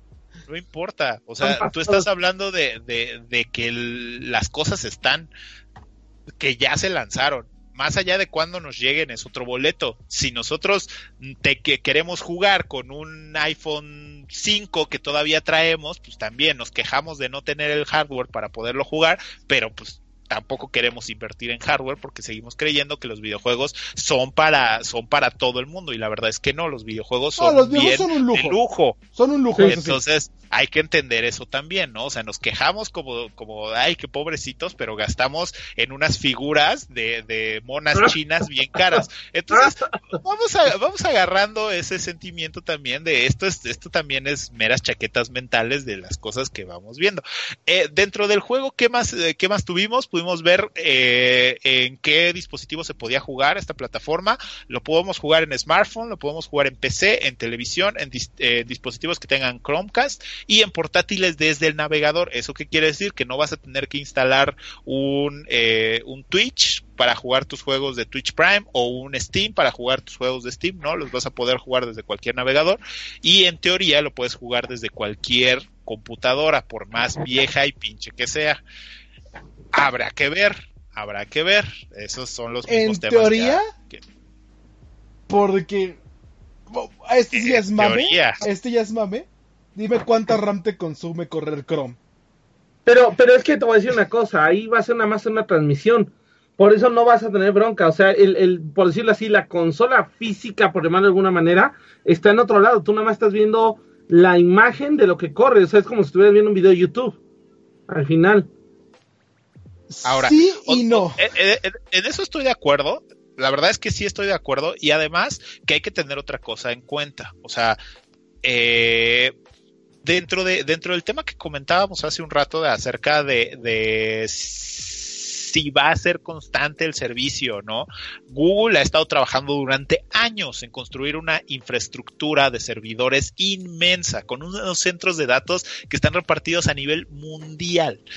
Entonces, vaya, o sea, hay que empezar a sumar que no solamente es el, ah, pues es que no voy a jugar a mis 60 cuadros por segundo a, 4K. No, a ver, también hay que, tenemos que ver la disponibilidad de servidores, que es algo que decía Eduardo, que de Google a mí no me preocupa en absoluto. Eso, es, eso de que vayan a, rellenar, a llenar los servidores y cuánto tiempo vayas a tener que esperar, no creo que vaya a haber tanto problema. Eso es el único, o sea, eh, creo que es de los menos problemas que debe tener Google, servidores. Sí, o sea, vaya, va, vámosle sumando, porque no nada más se trata de la cuestión videojuegos, también se trata de la cuestión infraestructura, que es muy diferente, ¿no? O sea, también eh, hay, hay, que ser muy honestos. Eh, ¿Qué más? Qué, qué más? Eh, Stadia se anunció eh, como lanzamiento para este año, pero solamente en los territorios de Estados Unidos, Europa, Canadá y Reino Unido. No tiene precio aún todavía no tenemos precio. Lo que sí tenemos, y eso también se me hizo interesante, fue un catálogo de juegos confirmados. Y vaya, o sea, de entrada, juegos como Doom, porque los creadores de Doom Eternal subieron y, estaban ahí en la, en la, presentación, entonces es un hecho. Pero juegos como, o sea, eh, los juegos de 2K Games, o sea, el NBA, por ejemplo, eh, los juegos de ID Software, eh, aparte de Q Games, eh, Square Enix, Ubisoft, Tequila eh, Work, que es esta desarrolladora española. Bastante bonitos. Sí, que, hace juegos bastante padres. Entonces, catálogo de juegos es algo que me impresiona. Sí, no son de entrada juegos nuevos. O sea, no son, no son juegos que, que, estemos viendo que van a salir mañana. No, son juegos que ya existen. Pero que en un catálogo así de fuerte empiece una plataforma y después de ver la plataforma que intentó lanzar Apple también, pues creo que creo que en eso sí hicieron bien su chama, ¿no? Sabiendo qué juegos o al menos qué franquicias traerse. ¿no? Entonces creo que, creo que ahí es otro acierto, otro acierto, vaya, de nuevo, a sus debidas, este, a sus debidas dimensiones, no, no hay que eh, alocarnos ni, ni, ser un fanboy como yo de creer que es la nueva innovación, la, la nueva innovación, ni ser un hater como Eduardo que dice que no, que son puras chingaderas, porque igual... No, no, no. Eh, no metas no, no, no, en que... Que, que, que no dije. Bueno, otro punto interesante también es que dentro de eh, todo esto, a mí, ya en una, ya en una percepción muy particular, eh, me pareció una presentación muy agresiva contra el juego consolas. O sí. sea, fue tremendamente agresivo el hecho de cómo fueron anunciando cada cosa y decir, ¿sabes qué? No vas a necesitar hardware. Y sabes qué? Vas a poder jugar donde sea. Y sabes qué? Vas a tener los mismos juegos que en todas las demás consolas. Y sabes qué? Nada te va a restringir. Y sabes qué? No vas a tener problemas con que tu máquina no soporte esto, bla, bla, bla, bla, bla. O sea, fue una conferencia que fue directamente a la yugular con todos los servicios que al día de hoy son con los que jugamos. Eso no sé a ustedes cómo les haya parecido, pero a mí en lo particular eh, me pareció tremendo el hecho de que fueran así de agresivos con respecto a, a, las consolas y a los servicios que están al día de hoy. Ok. Yo creo que más bien Google, Google atacó mucho esta cuestión como siempre de imponer una moda, ¿no? Siempre de imponer algo, porque siempre Google llega y de repente dicen, ah, tienes entonces un servicio de iPhone en X o Y, ah, pues mira, aquí está la, este, la contraparte de Google y aquí está la contraparte de Android, ¿no? Yo creo que más bien lo que está haciendo es esta cuestión de decir que los demás son inferiores a él, ¿no? Siempre vender de esa manera y siempre vender como en un, como en un plan más de dominar el mercado, ¿no? O sea, recordemos que Google, por lo menos en buscadores, es el que tiene la, la vara alta, ¿no? Entonces, igual por ahí lo que está buscando, decirte, mira, al final va a ser la vara alta, y al final, pues, como lo decía Eddie, no es el, no es la, Google la única que está vendiendo eh, cuestiones ya de consolas que, que, o bueno, en este caso de servicios de streaming de videojuegos. Recordemos que también Atari Box, que no hemos vuelto a saber de él, también en algún momento lo mencionó del Atari Box, va a, según yo sale este año y este lo, lo retrasaron ligeramente, lo retrasaron ligeramente porque le metieron arquitectura AMD Vega, la nueva arquitectura de AMD. Sí, sí, sí, no pero pues, eh, eh, regresamos al punto, ¿no? Al final de cuentas eh, es otro servicio, pero no le hicieron tanto rebombo y platillo, ¿no? Aparte, la verdad, yo, yo vi el controlito que sacaron y la verdad es que me recordó demasiado al Xbox, ¿no? A ver, ahí, ahí, vamos, vamos a ahondar un poquito en eso porque eso es bastante interesante. Dentro de toda la presentación, eh, más allá de tener un simple servicio y clavarse con el hecho de tener una infraestructura tan monstruosa, sí presentaron algo de, hardware y eso fue interesante porque lo que presentaron fue, como dice Rich, presentaron un control físico, o sea, literalmente es un, es un control. ¿Qué, cosas tiene interesantes? Eh, es un mando inalámbrico que se conectará por Wi-Fi directamente y que está diseñado exclusivamente para la plataforma. Aunque hay que ser también, eh, eh, hay que decir las cosas, está hecho para que sea compatible con cualquier mando USB, o sea, el, el servicio Stadia. Pero la idea de Google que tiene con este dispositivo es integrar al máximo todo su ecosistema. ¿A qué me refiero? Este se conecta directamente a los centros de datos a través de la red Wi-Fi. Entonces, ¿qué, logramos con esto? Minimizar la latencia del juego. Eh, eso quiere decir que eh, vamos a reducir este problema que, de la reacción que tiene el o, el tiempo de reacción que tienes en, lo, en, el que tú presionas el botón y se cambia el eh, eh, o hace la acción el juego, ¿no? Además, este juego, eh, digo, perdón, este control tiene cuenta con un botón de compartir directo, un botón directo para capturar pantallas y un botón directo para hacer streamings o para llevarlo directamente a los servicios de streaming y se conecta al asistente de Google. Entonces, vaya, pusieron todo lo que puedes encontrar en tu teléfono para poder compartir un streaming, hacer una captura de pantalla, pedir, eh, mandar un video, para ir mandar un mensaje con tu asistente Google, pero directamente con el control y con sus funcionalidades. Entonces, está, está, a mí esa parte del control pese a que ergonómicamente se ve genérico y que no se ve bonito. Creo que las funcionalidades que le pusieron está, está muy rudo, ¿no? O sea, y además de que... Pues, bueno, pero ¿cuánto va a costar esa madre? No, lo sabemos. Le va a salir lo de la consola. es que no lo sabemos. A ver, velo así. El costo de, de, por ejemplo, el PlayStation, por decir, ¿no? Es un costo elevado porque no solamente le pagas a PlayStation porque te arma una consolita, pagas todos los distribuidores. Aquí ya no vas a tener que pagar distribuidores, ya no vas a tener que armar piezas ni nada. Incluso si no, no vas a tener que medir una pieza que te puede salir mal y que puede tener un costo porque hay que reemplazarla, ¿no? Como fue en el caso, por ejemplo, en su momento de Xbox con el famoso círculo rojo, ¿no? Pero imagínate el costo que va a tener. Aquí nada más el costo va a ser pues el, el, el, costo del servicio de mandarte el juego, no realmente el costo de que te estén vendiendo una consola o incluso de que te estén vendiendo un juego. Ahora, hay que ver cómo va a venir la cuestión de monetización de los mismos juegos. O sea, si van a venir incluidas en el servicio, vas a tener que comprar el juego. Eso lo iba a guardar un poquito para el final porque también viene respecto al precio. Pero, pero bueno, eh, eh, que también es un punto muy interesante. Dentro de la parte del control, eh, hay algo muy, muy valioso que es el state share. ¿A qué nos referimos con el state share? este control nos permite desde la plataforma de streaming, desde Stadia, nos permite compartir momentos y situaciones concretas de nuestras partidas. ¿Eso qué quiere decir? Más allá de que podemos compartir que estamos jugando X juego, lo que podemos lograr es de que cualquier persona, si nosotros hacemos esta, este vínculo, si nosotros lanzamos este vínculo, puede incluirse a nuestra partida. Es decir, si nosotros estamos resolviendo un puzzle o estamos eh, con uno de estos eh, bosses de Sekiro que son imposibles, ¿no?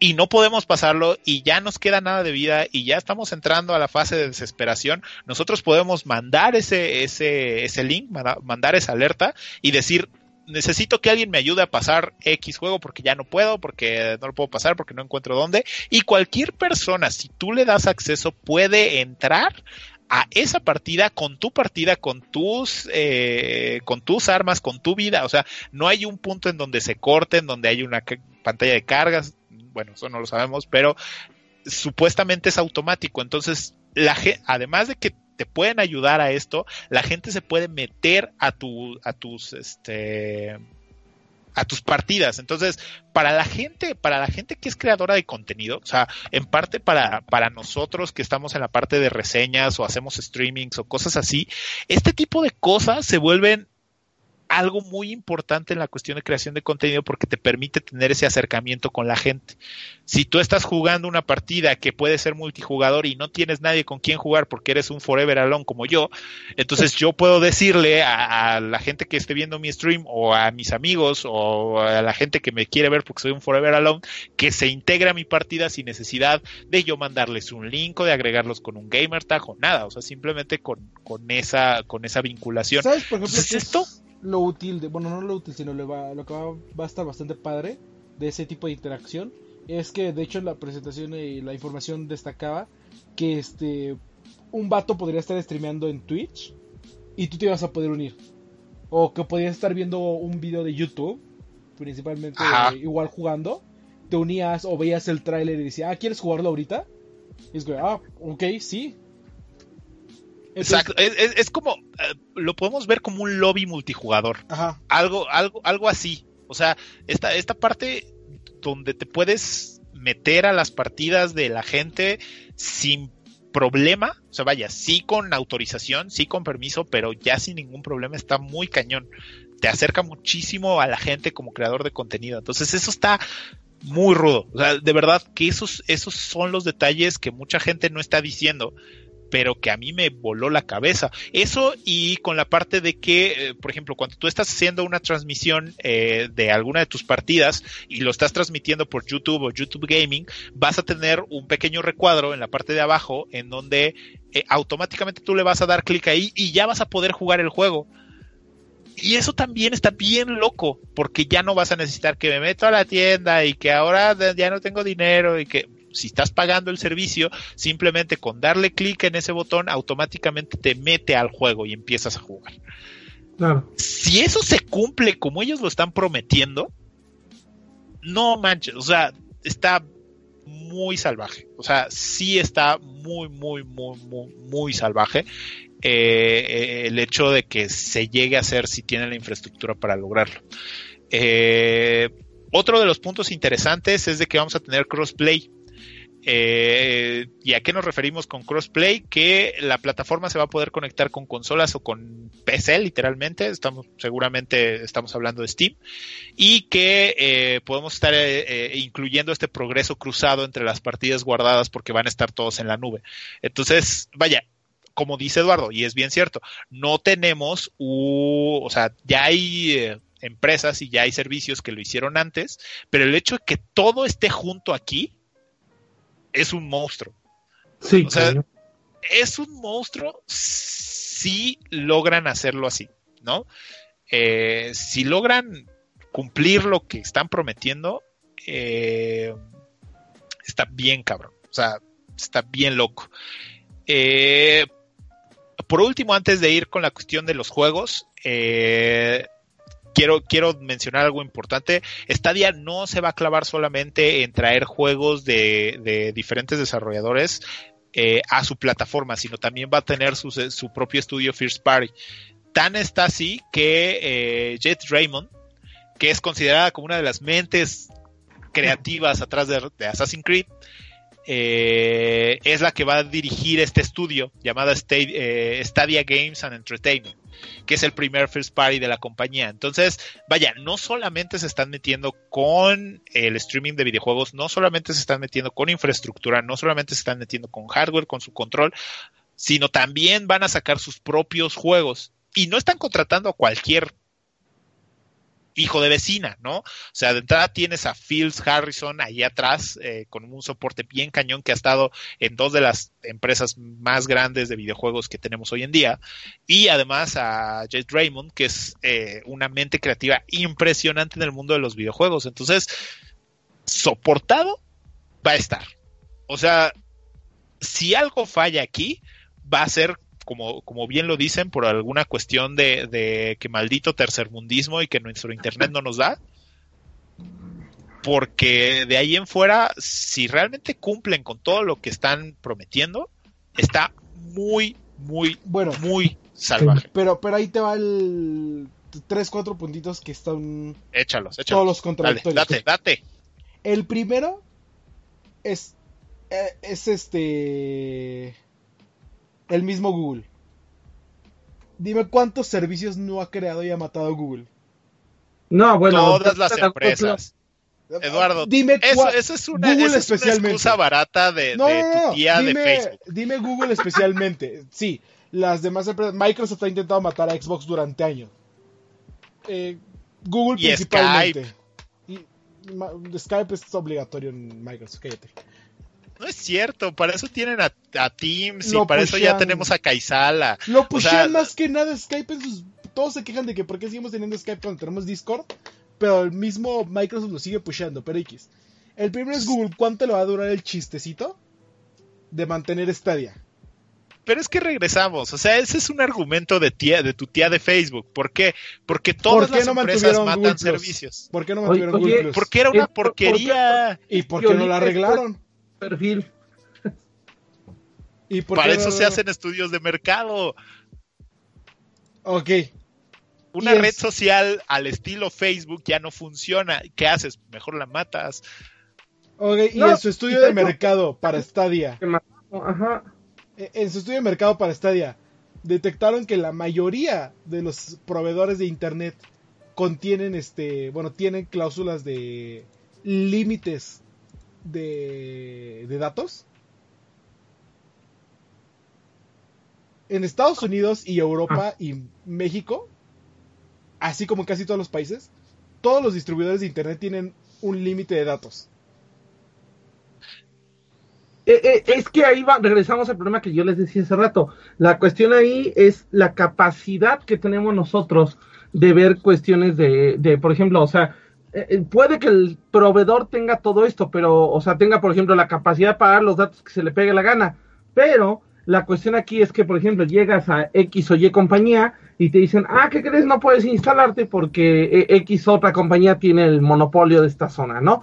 O no, no, deja tu uso, deja tu uso de que esté la estructura. Pero, pero yo me refiero, yo me refiero al límite de datos. Estás, estás hablando de una plataforma que está naciendo el día de hoy. Y estamos hablando de telecomunicaciones. por eso, por eso, vamos punto por punto.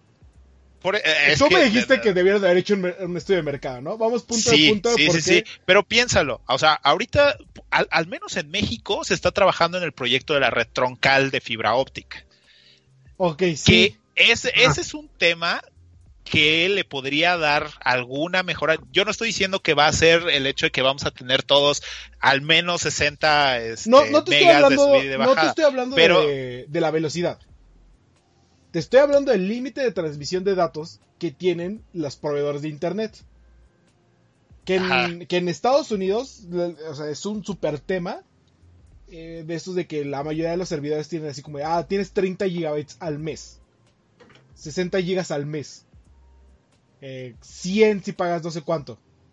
Gastando 30 megabytes por segundo de subida y bajada, dime en cuánto te vas a acabar esta cantidad de datos. Ese es el primer punto, ¿no? El segundo, la industria de los videojuegos en materia de dinero está muriendo eh, y están matando a los single players game.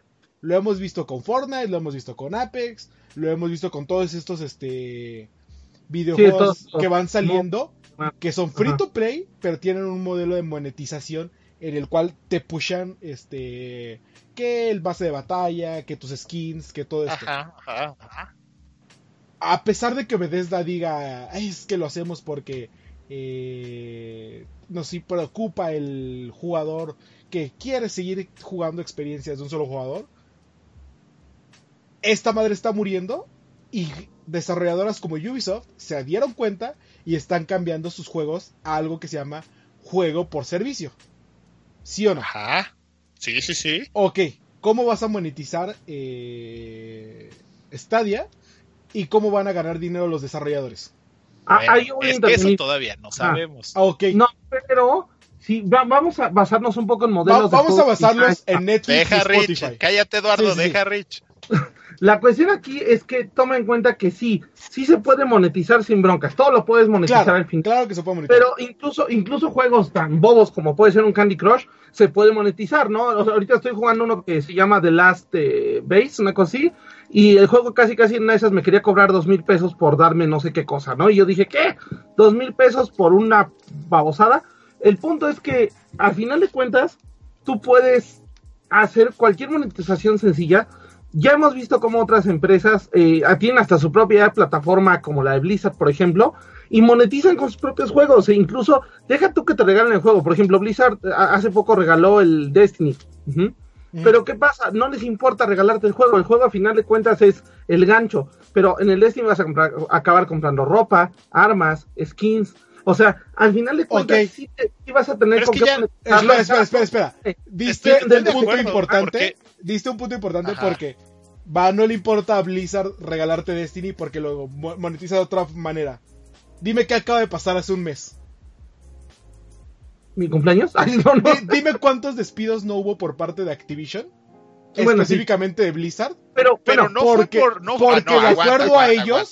Fue por el no fue por, Sí, claro, porque no fue por monetización, ahí investiga, porque no fue por dinero. De hecho, la crítica fue esa, que además de que ganaron un montón de varo, despidieron a mucha gente. Entonces, no, no, no, no, no mezclemos, no mezclemos esas cosas, porque tampoco va por ahí. Y también estás mezclando cosas que, que, que no, o sea, que no van, porque estamos hablando de una infraestructura, estamos hablando de un servicio y tú ya estás metiéndote en, ah, sí, y, cómo van a venderme eso. Es que ¿Cómo van a monetizar? Si no tomamos esos puntos en cuenta, esta madre potencialmente podría matar la industria de los videojuegos. Potencialmente. ¿Por qué? No estoy hablando de que monetices tu juego como lo dice Rich. Como lo dice Rich, de que, ah, sí, pues tiene micropagos. Eh, tomemos, por ejemplo, otros servicios de, este, de, distribución de streaming, llámese Spotify y Netflix. ¿Qué hacen estos, este, esos servicios? le pagan a los a, productores, eh, llámese de música o de televisión, por contenido visto o por cuántas reproducciones tengas o por cuántos este, estén suscritos a tu plataforma y cuántas tengan. ¿Sí o no? Ajá. ¿Cómo van a lograr que eso sea algo rentable para los videojuegos?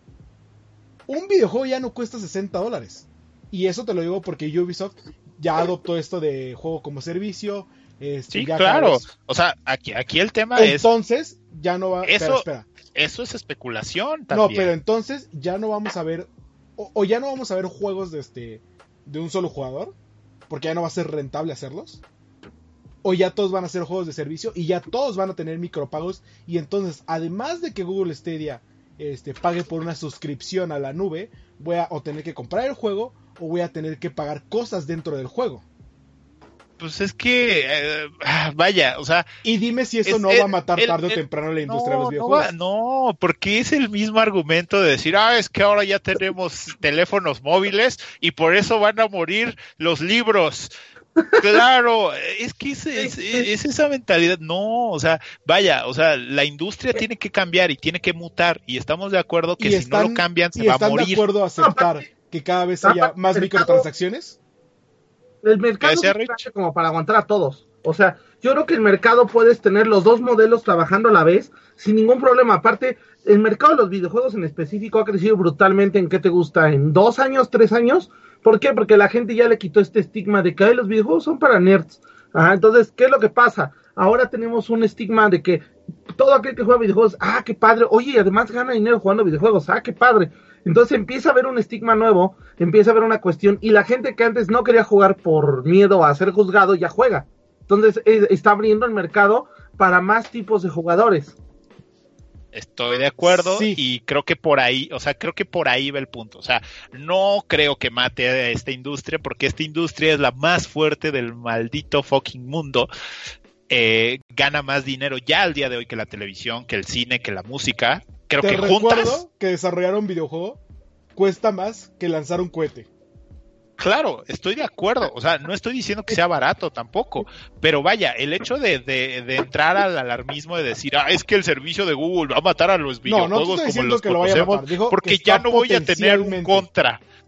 O sea, no. O sea, hay que también evolucionar con la misma cuestión de la industria. Y si tú quieres jugar un juego como, como al día de hoy, Sekiro, a pesar de que la industria y se inclina a que todos sean Battle Royale y ya tenemos Battlefield Battle Royale y Apex y, Fortnite y demás, salen juegos como Devil May Cry, salen juegos como Sekiro, salen juegos que no tienen nada que ver con el meta ahorita. que está al día de hoy.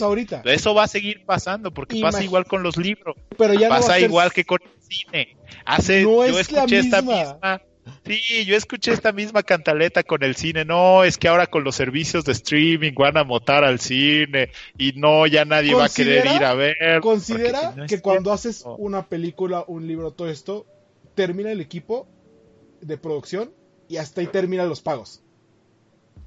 Hasta ahí termina. Cuando te desarrollas un juego, tienes que seguir manteniendo el juego vivo, tienes que seguir manteniendo los este, mejoras, los updates, los, este, los parches tienes que mantener servidores. Por eso migraron a lo que es conocido como el juego como servicio. Ahora, ¿cómo van a migrar si todos se oponen a la venta de DLC, a la venta de cosméticos? Si le están dando de golpes a... Mira, todos se oponen, pero lo como EA, haciendo y te recuerdo, te recuerdo al punto, te recuerdo al punto de que sí, la gente se queja de eso, pero se compra sus figuras de monos chinos carísimas y se compra sus playeras innecesarias de videojuegos. o sea, ah, vaya, como si no nos, no, nos gustara este quejarnos porque las cosas son caras, pero gastarnos el dinero en pendejadas. O sea, también. Entonces lo que dices es que nada más quejémonos, pero lo aceptamos y ya X. Lo vas a terminar haciendo, Eduardo porque nadie se va a oponer. Lo vas a terminar haciendo, ya lo haces con Destiny. Sí, o sea, no, no, no. Le pegaste muy bajo. Estoy de acuerdo en que consumimos este tipo de season passes, pero la gente se sigue oponiendo. Sí, claro, yo voy a preferir jugar un Sekiro antes de jugar un, ahorita, es viable ahorita, pero te digo, ¿cómo lo vas a mantener en un servicio de streaming? ¿Cuál va a ser Y el además- tipo de monetización que le vas a dar a los ¿Sabes por, desarrolladores? ¿Sabes por qué esto no va a morir? Porque toda la vida vamos a tener una cosa que se llama Nintendo. Y eso es el rey y amo de los fierros y las consolas. Y eso no, lo va, no se va a morir. No, y, y aparte Nintendo siempre va a ir por su, por su liga No, Nintendo está en su pedo, Ah. güey. A él- él Ahí no tiene le hagan, no Ahí está. Es que ese es el punto. Yo sigo teniendo Entonces- muchos puntos en contra de que... Lo sé, lo sé. Y ya se dieron cuenta. Yo tengo muchos a favor. Eso no hace ni que sea bueno ni que sea malo. Eso hace que cause mucho ruido porque tenemos muchas preguntas, un montón de preguntas. Eh, de entrada, en, en, el, en el chat nos escribe eh, Miguel que si tiene fecha de salida, no. No. Eh, tiene fecha estimada que sale este año para los países que ya mencioné, que es Estados Unidos, este, Gran Reino Bretaña, Unido, Canadá. este, pero fecha, fecha real de salida, no. Eh, hay noticias eh, con respecto a los precios. No hay un precio real porque no lo han anunciado. Sin embargo, se cree, la not- las notas dicen que analistas prevén que este servicio salga alrededor de los 15 dólares mensuales. No sé cómo, no sé con qué bases, no sé por qué lo. Porque lo es el de aproximado de los que ya existen. Sí, es como basándose en lo que ya hay. Sí, la- o sea, ahorita los servicios que hay te cobran alrededor de eso por un rentar un una este computadora virtual. y que no sabemos exactamente esos 15 dólares que va a traer, ¿no? Y Como ya bien, y es una duda totalmente Sí, razonable, de hecho de decir cómo vamos a pagar los juegos, o sea, esto es por la plataforma, esto es por los juegos, no se sabe, son un montón, un Yo, montón. yo nada más quiero ver cuando lleguemos al punto en el que a mitad de juego te aparezca un este comercial, como pasaba en este en esta Ready Player One, como te para decirles te los de dije. repente abres y bye. Sí, y cuando pase eso, nos vamos preparando para irnos a Tlaxcala porque va a venir Skynet y ese va a ser el único lugar para sobrevivir, ¿no? Pero bueno, Eh, rápidamente, ¿qué otra cosa ¿qué teníamos que discutir? ¿A quién más le vamos Sí, a tirar sí, sí. mierda hoy? Vaya, te- terminamos con eso. 15 dólares mensuales aproximadamente. Tengan sus propias este, conclusiones. Yo digo que es una cosa fabulosa, hermosa, preciosa. Eduardo dice que no. Así de fácil. Véanlo y esperemos a ver qué pasa, ¿no? Igual y no es ninguna de las dos cosas, porque es lo más probable, porque Igual y tanto termina Eduardo como yo estamos regüeyes. Sí, Entonces, Igual, igual, igual y Google no lo termina ninguna. matando otra vez. Ajá, otro Google Plus y ya. Y ya. pero Y va. Y hablando de Eh, cosas plus, Por último, ¿Qué exactamente, y para irnos apurando, porque nos Sí, tardamos sí. mucho tiempo en esto, pero lo vale la pena. Sí. Eh, el día de hoy, precisamente, hoy 25 de marzo, eh, tuvimos, hay misa. Tuvimos la misa de Apple. y no de Nintendo. Eh, y no de Nintendo, porque esa es otra misa. Esta es la hay misa y la otra es la misa, nada más. Vaya, eh, hay un montón de cosas que podemos extendernos aquí, igual que con lo de, eh, con lo de Stadia, pero eh, pues vámonos un poquito eh, Apple Arcade, listo. en cuestión videojuegos, uno de los lanzamientos o uno de los anuncios, eh, primero, hay que dar eh, contexto. Anunciaron Eh, Apple News Se centraron, se centraron con todo lo, lo referente a servicios. No hubo absolutamente nada de hardware, nada, nada, nada, nada. Fue una conferencia centrada en los servicios de Apple. No empiecen a dramatizar otra vez, no sean este, como sus tías de Facebook ahí aventando porquería porque no sabe. Fue un, fue un keynote centrado en servicios, sí van a tener su iPhone carísimo otra vez, sí van a tener su otra iPad, sí van a tener todo eso que esperan, sí lo van a tener, pero esta fue enfocada a servicios. Primero, se anunció eh, su servicio de noticias, como lo decía Eddie, que bueno, es un servicio que ya existía, pero empezamos con la era Plus. ¿Y por qué digo que empezamos con la era Plus? Porque empezamos viendo que ahora tenemos el servicio de Apple News Plus, que este se refiere a que vamos a tener, más allá de los periódicos que ya existían eh, en la plataforma de noticias de, de Apple, ahora vamos a tener las revistas. Ahora tenemos más de 300 revistas eh, que se iban a tener eh, digitales, claro. Eh, ¿Cuáles son los puntos interesantes? Uno, que son más de 300 revistas. Dos, que se pueden compartir con toda tu familia. O sea, tú puedes, esta membresía la pagas. O sea, pagas este servicio y la, la puedes tener para toda tu familia. Y eh, tiene revistas interactivas. Eh, eso quiere decir que pues, algunas portadas se mueven y son así como esas imágenes que las movías de un lado y salía un niño así como diablo y las movías hacia el otro y, ya salía un bebé así todo bonito. Así de esas cosas raras. Eh, así va a ser. Eh, este servicio va a tener un costo de 10 dólares. Y bueno, decían que si tú comprabas todas las revistas, o sea, el, gancho de marketing, si tú comprabas todas las revistas te iba a salir arriba de los 8 mil dólares, pero que si lo comprabas este servicio te iba a salir en 9.99. Entonces, eh, puro marketing. En México no se puede, o sea, de eso sí les digo, este servicio de, de Apple News en México no sirve, y no va a servir porque, de nuevo, el anuncio es que va a estar solamente para Estados Unidos y Canadá. Eso de entrada que creo que a poca gente le interesa.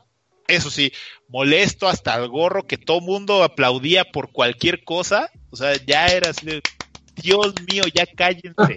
ya, por favor. O sea, ya, ya hasta. Sí, sí, Maple, sí, sí, sí, sí, Maple. Sí, deja tú eso. O sea, él, eh, eh, este, por lo menos tenía timing. El que salió anunciando lo de las revistas, hasta se detenía así de, les toca aplaudir. Y ya así todos aplaudían. Y ya decía otra cosa, otra vez les toca aplaudir. Y ya todos aplaudiendo. Entonces eso fue muy molesto. Eh, pero bueno, sigamos. El siguiente servicio que, que, que se mencionó que vaya, haciendo resumen, la verdad es que fueron tres cosas y ya, pero fueron tres cosas eh, interesantes, es Arcade. No, no, no. Hubo un anuncio antes del Arcade. ¿Importante? Sí. La Apple, Card. Eh, sí es cierto. Ah, ajá, pero, pero ok, ajá. Eh, ¿Me, vas a decir que no es importante que claro, claro. de hecho, creo control yo, sobre nuestro dinero. Creo yo, creo que es, lo, es, de lo más importante. Eh, sí, existe un servicio que se llama Apple Pay. Pero Apple Pay era a través de tu banco. Exactamente, o sea, podías hacer pagos con una, eh, tú vinculabas tu tarjeta de crédito o tu tarjeta de débito a la cuenta de Apple Pay y podías hacer pagos vía NFC desde tu cuenta de Apple Pay. Ahora lo que pasó es de que vamos a tener una nueva tarjeta que se llama Apple Card que literalmente es una tarjeta de crédito que viene por la parte de, de, Apple, que va a ser, ahora Apple va a ser tu banco. Goldman, y, Eso. Ajá, y Mastercard. ¿Y qué es lo que pasa con esta tarjeta? Esta tarjeta de entrada pensábamos que iba a ser virtual, todo se manejaba desde la plataforma de Apple Pay. Eh, cosas interesantes de esta tarjeta antes de saber el, el anuncio uno de los anuncios fuertes, es de que además de que ibas a poder tener el control de tus gastos porque se iba a registrar con Apple Pay y con los servicios de mapeo, o sea, con, los servicios de mapas de Apple, eh, iba a tener eh, un, no iba a tener cargos por uso internacional, que eso está bien, O sea, para aquellos, ¿eh? para aquellos que viajamos, de verdad que tener ese servicio en una tarjeta es algo no, y que aparte iba a hacer los, las conversiones de moneda de acuerdo a la tecnología de inteligencia de Apple y no sé qué ah, tantas. Ajá, exactamente. Pues realmente es una tarjeta muy estilo Bitcoin, ¿no? Casi, casi. No, no, no, no, no, no. Más bien se parece más a un blockchain. a un este. No, no, no, no, no, no, no, cálmate. El blockchain es otra cosa. okay, okay. No, digas tonterías. Eh, no, más bien es más como un American Express. Ah, ok, me gusta más esa definición. Es, es, es más eso, ¿no? No, no, no, no nos vayamos a, chaquetas mentales otra vez. Eh, ¿Cuál es la parte interesante? También reducen los cargos por eh, multas. O sea, si tú te retrasas en algún pago de tu tarjeta, ellos aseguran que los cargos son menores que cualquier otra tarjeta de crédito o débito. Eso es un gancho de marketing. No se dejen llevar por eso. O sea, de verdad, no se dejen llevar por eso porque eso es un gancho de marketing. Lo que sí es importante es que después de este anuncio, eh, salió un pequeño clip en donde veíamos una tarjeta física de eh, Apple Card, que todo el mundo pensaba que era una tarjeta virtual y no, resulta que sí vas a poder pedir una tarjeta física, la cual solamente va a tener el chip y tu nombre. Nada más. de, ¿Eso que, de titanio? ¿De, de, titanio? Está hecha de titanio está hecha eh, por completo blanca con, lo, con el logotipo de Apple y tu nombre va a estar como tallado. Oigan, ¿saben cuánto cuesta el maldito titanio? Se los digo yo que hago espadas, cuesta carísimo el maldito titanio. Eso, o sea, yo creo que aunque sea una plaquita, te va a salir mínimo unos, ¿qué les gusta? 30, 20 dólares la pura tarjetita. Pero tiene Ah, Apple. ¿Cuánto te No, cuesta un iPhone? 30, 20 dólares. o sea, no es nada. Súbele No, 10 veces eso. Sí, Sí, sí, no no es manches. nada. Más allá de cuánto nos va a salir la tarjeta física de titanio de Apple, la verdad es que la tarjeta se ve muy bonita, es completamente blanca, solamente va a tener tu nombre y el chip, no va a tener eh, estos números de identificación que vienen en la No parte tiene trasera, fecha de vencimiento. eh, eh, CBB no tiene fecha de vencimiento y no tiene número de tarjeta. O sea, ¿por qué? ¿Por qué no tiene número de tarjeta? Esto es interesante. Cada que haces una transacción se va a generar un número diferente para que tú tengas una seguridad en cuestión de cuándo y dónde metes tu tarjeta.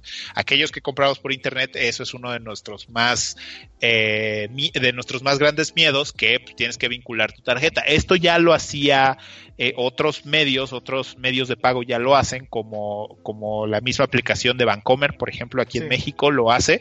Eh, y eh, PayPal también te deja hacer algo similar. No, no, Sin no, embargo, pero es revolucionario. Oigan, Lo hizo es Apple que es hay, aguanta, aguanta, aguanta, aguanta.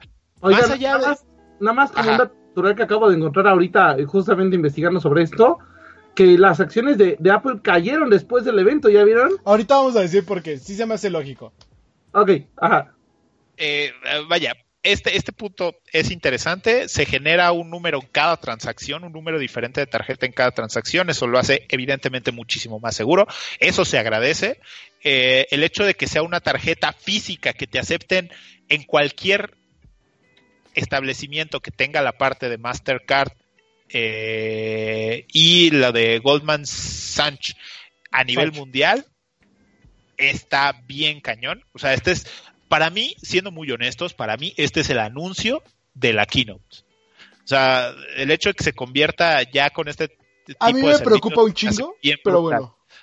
Sí, porque eh, Eduardo comentaba algo en Twitter con sus complejos de... De, este- De, de Black Mirror. Ajá. ¿Qué, qué decías, Eli? Uh, Si quieres lo digo al final de este... Bueno, referente a esto de Apple Card. Sí, aquí, ajá. sí, referente a. Apple Card es como, ok, hasta ahora servicios como Apple y Google tenían un chingo, bueno, y Facebook tiene un chingo de información de usuarios y de consumidores basados en localización eh, meramente. De, sabían de que, ah, ok, estuviste en tal restaurante, estuviste en tal, este, en tal tienda, y te preguntan, ¿cómo fue tu estadía, no? Este, hasta ahí llegaba como que el- el aproximado de los datos que tenían estos servicios. Ahora imagínate la cantidad de, ser- de- de datos que van a tener sabiendo por localización en dónde estuviste, sabiendo con tu tarjeta de Apple qué gastaste, cua- eh, qué compraste, cuánto gastaste y de ahí a dónde te fuiste.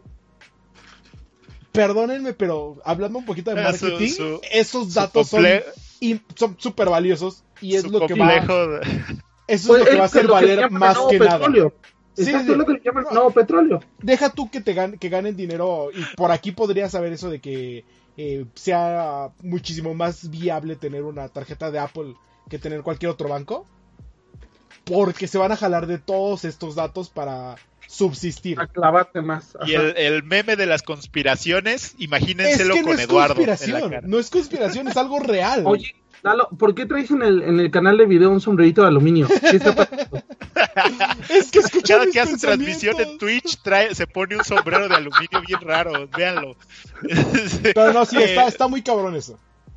Eh, La verdad es que sí, o sea, es información, eh, es información, es data science que va a estar bien estúpida en cu- cuando la procesen, eh, porque ya tiene, si de por sí ya tienen muchos de tus gastos de, de consumo, Sí, ahora ya teniéndolos en las cuestiones pago, sí, la verdad es que, la verdad es que es información muy valiosa en cuestión invaluable. eh, eh, sí, claro.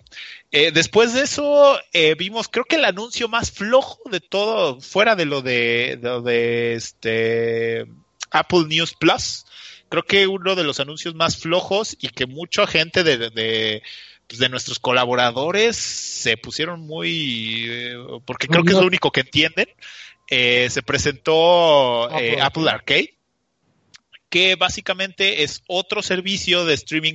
De nuevo, ahórrense la pena ajena, no digan que es el Netflix de Apple de videojuegos. No, por favor, ahórrense esa parte, es un Bueno, el servicio de Spotify streaming. de Apple de video. O sean como Eduardo, ustedes digan. Eh, vaya, experiencia muy similar a lo que ya vimos con Stadia en cuestión de lo que es un servicio de streaming. Lo que vamos a ser bien honestos y que no le vamos a meter más tiempo a este análisis porque no lo merece, es que es un servicio de jugadores casuales Ajá, pero que hace... eh, Es pues, más bien Game, ese sí es más bien Game Pass. es un Game Pass, ajá, pues, ah, No, no, no, Sí, te pregunto porque yo directamente jugar- no la vi. vas, a- vas, a, vas a poder jugar lo- los juegos de la de la, de la App Store que App ellos tengan Store. decididos para ti. Ajá, son este, más de 100 tanto en- juegos, algo así dijeron. más de 100 juegos que los vas a poder de modo, eh, ver, eh, jugar en modo offline y en modo online, eh, que los vas a poder descargar en tu dispositivo siempre y cuando pagues este servicio y ¿10 que dólares dijeron? 10 dólares también y que el punto aquí, el punto importante aquí es que hace como 3, 4 años eh, corríjanme si estoy mal, se vino un, un, este, un boom de consolas indies, todas raras, con juegos independientes, eh, consolas horribles que corrían juegos horribles. Pues básicamente es eso. O sea, ¿tienes juegos independientes que son interesantes para jugar en móvil? Sí, pero Como- tienes un... Como decía un Ajá. amigo, güey, ya, ya- ya- jugar en móvil, principalmente ya es tan efímero. Un juego te dura una semana y ya. Desde al día siguiente ya estás en. A la semana siguiente ya estás en otro juego. Sí, a menos de que sean estos juegos adictivos tipo Clash Royale, tipo Candy Crush, o sea, vaya, Sí, ya son fuera de eso creo que es. Ajá, creo que creo que es difícil. Eh, ninguna de las dos, perdón, corrijo, ninguna de las dos empresas anunció precios de cuánto costaba. Lo que sí ¿Ah, no? dijeron, no, lo que sí dijeron es que Arcade eh, va, va a ser lanzada en otoño de este año a más de 150 países, porque evidentemente el hecho de que tú pagues un Game Pass es mucho más fácil que hacer un streaming, que es algo que tenía razón Eduardo. Sí. Entonces, por, e- eh, por evidentes razones va a salir antes y por evidentes razones no es competencia de Stadia, no, No. es la guerra, no, No, no, no. no, no, para nada aquí, o sea, también eviten eso. Lo que sí podría ser interesante es de que van a poder jugar estos juegos en todos sus dispositivos Apple. Nos referimos a su iPod, a su uh, iPod, iPad.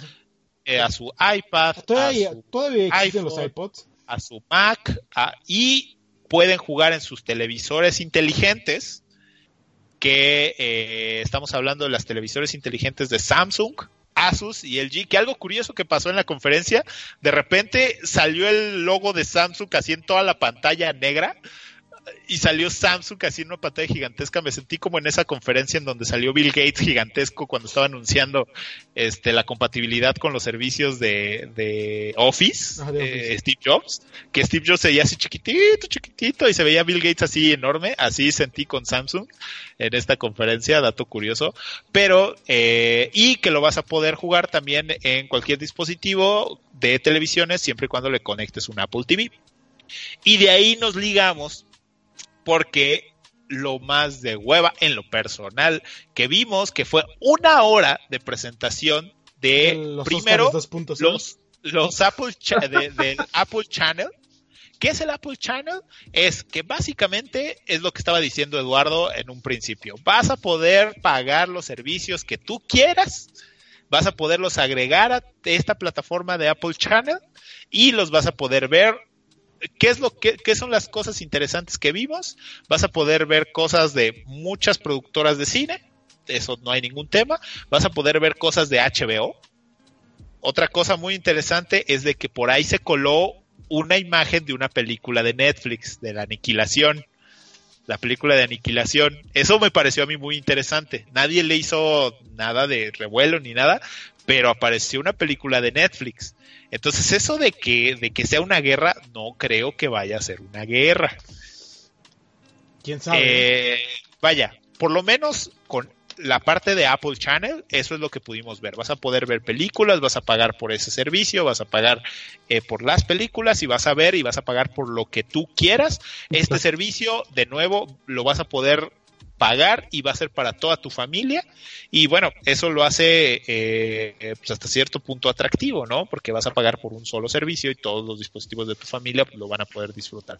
De ahí nos ligamos a Apple TV Plus que empezamos viendo un video bastante bien hecho, bastante solemne de cómo se genera un contenido, cómo es la, creación de contenidos, eh, de ideas de televisión y de cine con Steven Spielberg, con eh, Oprah Winfrey, con el video, con eh, este, JJ Abrams. El, el video no estuvo mal, el video me gustó, me llamó mucho la atención. El problema fue el anuncio de, de, Apple Plus. Vino lleno de actores de, de, Hollywood, de televisión, de directores, platicando de cosas que ni siquiera existen, que están en papel, que ni siquiera tienen un tráiler para presentar, solamente tienen una idea. No sé si esa era la intención. ¿Por qué? Porque salió Jennifer Aniston, porque salió, como les dije, salió Steven eh, Spielberg, eh, o sea, salió Jason Momoa, hablar de cosas que ni siquiera existen todavía. Eh, salió Oprah Winfrey dando un mensaje súper solemne después del de Tim Cook, de Team Apple, diciendo que eso era un evento inolvidable por el hecho de que estuviera Oprah Winfrey ahí. Eh, creo que es un servicio muy estadounidense, creo que va inclinado completamente al mercado estadounidense, creo que van a hacer contenido, sí van a hacer contenido interesante seguramente, pero le va a pasar lo mismo que Apple Music. Ok. algo que se me hizo bastante interesante es de que el servicio de Apple Plus, bueno, Apple TV Plus, perdón, tiene, eh, eh, o sea, su, su branding, toda la parte de mercadotecnia, toda la parte de imagen, la pusieron como si fuera en las nubes, como si fuera realmente algo que viniera del cielo. Sí, claro. Eh, ese creo que ya es el ego que tiene todo el lado de... yo, yo nada más tengo una pregunta que hacerte. ¿Qué opinas de que Steven Spielberg sea una Apple TV? Está bien. Después de tirarle a Netflix bueno, no a Netflix directamente, sino después de tirarle a los servicios de streaming. A ver, ajá. De entrada, de entrada otro, otra cosa que, que quítense esa, esa mentalidad de tía de Facebook. No le tiró mierda a Netflix. No, le tiró a los de servicios de streaming. A los servicios de streaming. Por eso te digo. Ahora que llegue Apple TV Plus, ¿qué? Mira, yo no lo defiendo. Al final es su punto de vista. Y así como, como a mí me pueden molestar muchas cosas, el señor ya tiene su edad y ya se puede quejar de lo que se le pegue su regalada gana. Ah, aquí el punto, ya le está pegando es que son dos cosas. Uno, Steven Spielberg saca contenido en cuestión cine impresionante. O sea, cosa que saque el, señor, a mí me parece visualmente bastante Te lo acepto en la manera visual. En la historia, eh, ahí está Ready Player One, dejaré sus... cada quien. Ah, pero ahí no fue director, ahí fue productor. De que son cosas diferentes. Por eso te digo, en la manera no tuvo visual. nada que ver con la historia. Por eso te dije, en el aspecto visual, te lo acepto. En el aspecto visual. Ah, ah, tranquilos, tranquilos con esa parte. Aquí el, aquí el punto es de que si está haciendo contenido en streaming, seguramente hay de dos sopas. Una, todo, todo este contrato exactamente llegó después de que saliera todo ese mame de Netflix o la parte de las quejas eh, que hizo hacia los servicios de streaming fue de viejito ya cascarrabias que le grita a las nubes defendiendo eh, proyectos que él estaba trabajando con Apple. ¿Me suena alguna de esas dos? ¿Está mal? No, porque al final pues, su trabajo va a hablar. Incongruente. Pues, pues sí, digo, no hay nada que defenderle, o sea, está, ah, es un viejito loco que le grita a las nubes y ya, o sea, sí. Ah, eh, Déjalo ser, let it be. Pues eh, creo que creo que va por ahí. Lo que sí es que en cuestión de keynote, en cuestión de, del evento, que flojera toda la parte de Apple fue, o sea, toda la parte de Apple TV Plus fue un sufrimiento. O sea, salió Big Bird anunciando eh, que iban a hacer contenido para niños con los creadores de, Sesame Street, eh, que no tenía sentido que salieran. O sea, era así como que, ah, le pego a mi infancia nada más, ¿no? O sea, creo que no había necesidad. Tiene eh, sentido porque cada vez más gente agarra y dice, ten el iPad a un niño chiquito. Pero los niños no ven eso. O sea, no, no, no ven Apple TV. O sea, pero vaya, o sea, ese fue el anuncio. Eh, realmente la última hora de keynote fueron Steven Spielberg, Oprah Winfrey. Eh, También por ahí estuvo esta Jennifer Aniston. Jennifer Aniston, eh, Jason Momoa, hablando de proyectos, proyectos que no mostraron nada. O sea, no mostraron un tráiler, no mostraron imágenes, no mostraron nada. O sea, platicaron ideas que se Aplicando, trabajando. eh, a, simple, palabras simples, aplicaron una Kojima. Exactamente, pero no con el mismo feeling. O sea, yo en lo particular, así de, no, le, no te creo. No te creo, o sea, porque no me estás enseñando nada y no me lo estás sabiendo vender. Eh, lo bueno, que sí tú, pero todos los fans de, Ni- de Nintendo, de Apple. de Nintendo, sí, claro. es lo mismo, fan de Nintendo y fan de Apple es lo mismo. Dime que no. Eh, mira, la- yo no sé si los fans, por lo menos la gente que estaba en el keynote, parecía la gente que le aplaudía a Bob Esponja barriendo, ¿no? O sea, Sí, Literal. sí. Eso, eso fue, pero eso pasa en todas las keynotes. O sea, vaya, eso no es raro. Algo que tengo que reconocer mucho es de que si van a ver la conferencia de la, la, la keynote de Apple, vean los primeros cinco minutos, que es donde sale el tráiler más precioso que he visto en todas las keynote de Apple. Eh, porque es eh, literalmente es el intro de una, de una película que les quedó bien chulo. Eh, nada de lo que anunciaron cae a México, se los aseguro, por lo menos este año, nada cae a México. Así que No se preocupen. quejarme, sí, o sea, ¿para qué te quejas de cosas que ni vas a tener? Entonces, ¿para qué llevo quejándome de Stadia todo el día? Porque tarde o temprano lo vas a tener porque es de videojuegos. Lo dice el que el que se va al E3, ¿no? O sea, ay, no tengo dinero, pero me voy al E3, ¿no?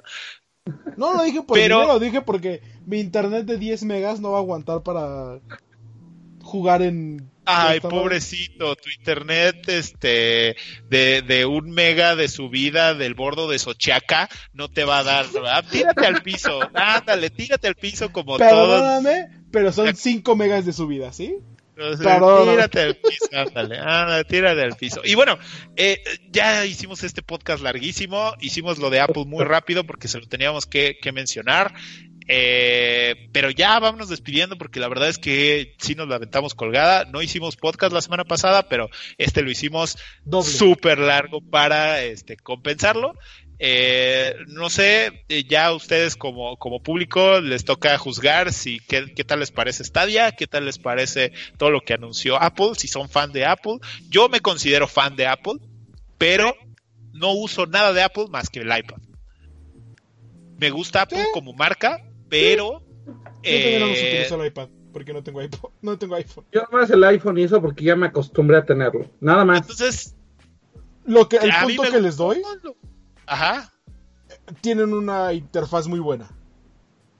Sí, una, una UX. Una UX, ajá. Sí, bien eh, padre. Eso se lo doy Este, completamente. Y desde mi punto de vista, el, el anuncio de lo de la tarjeta, tanto física como virtual de Apple, se me hace el... el- Mami.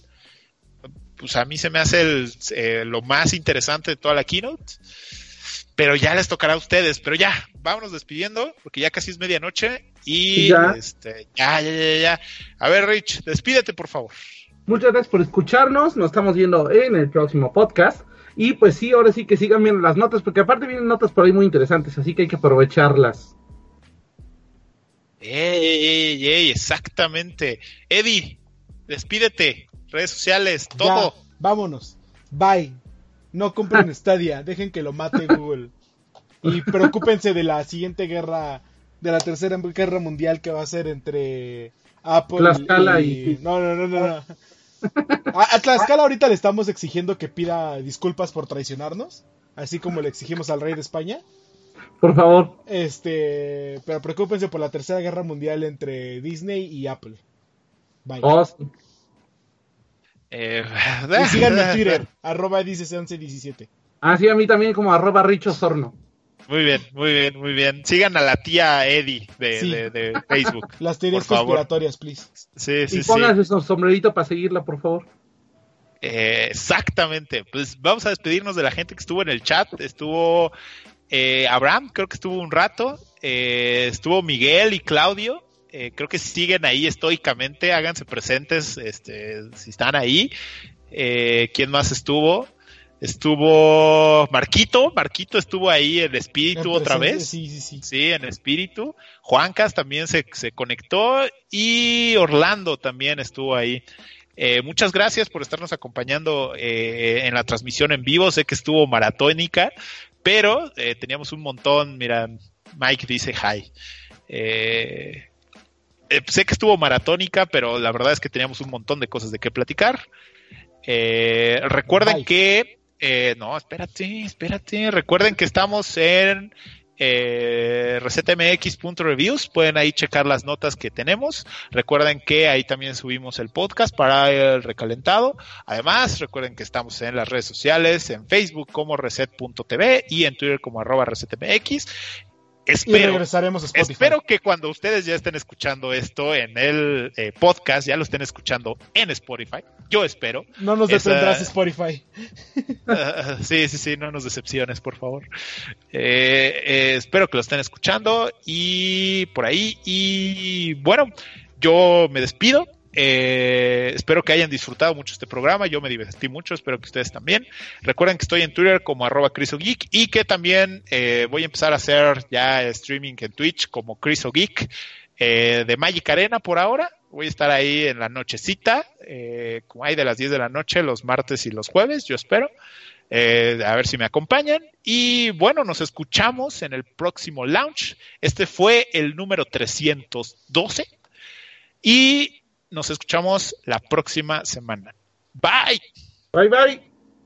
Bye.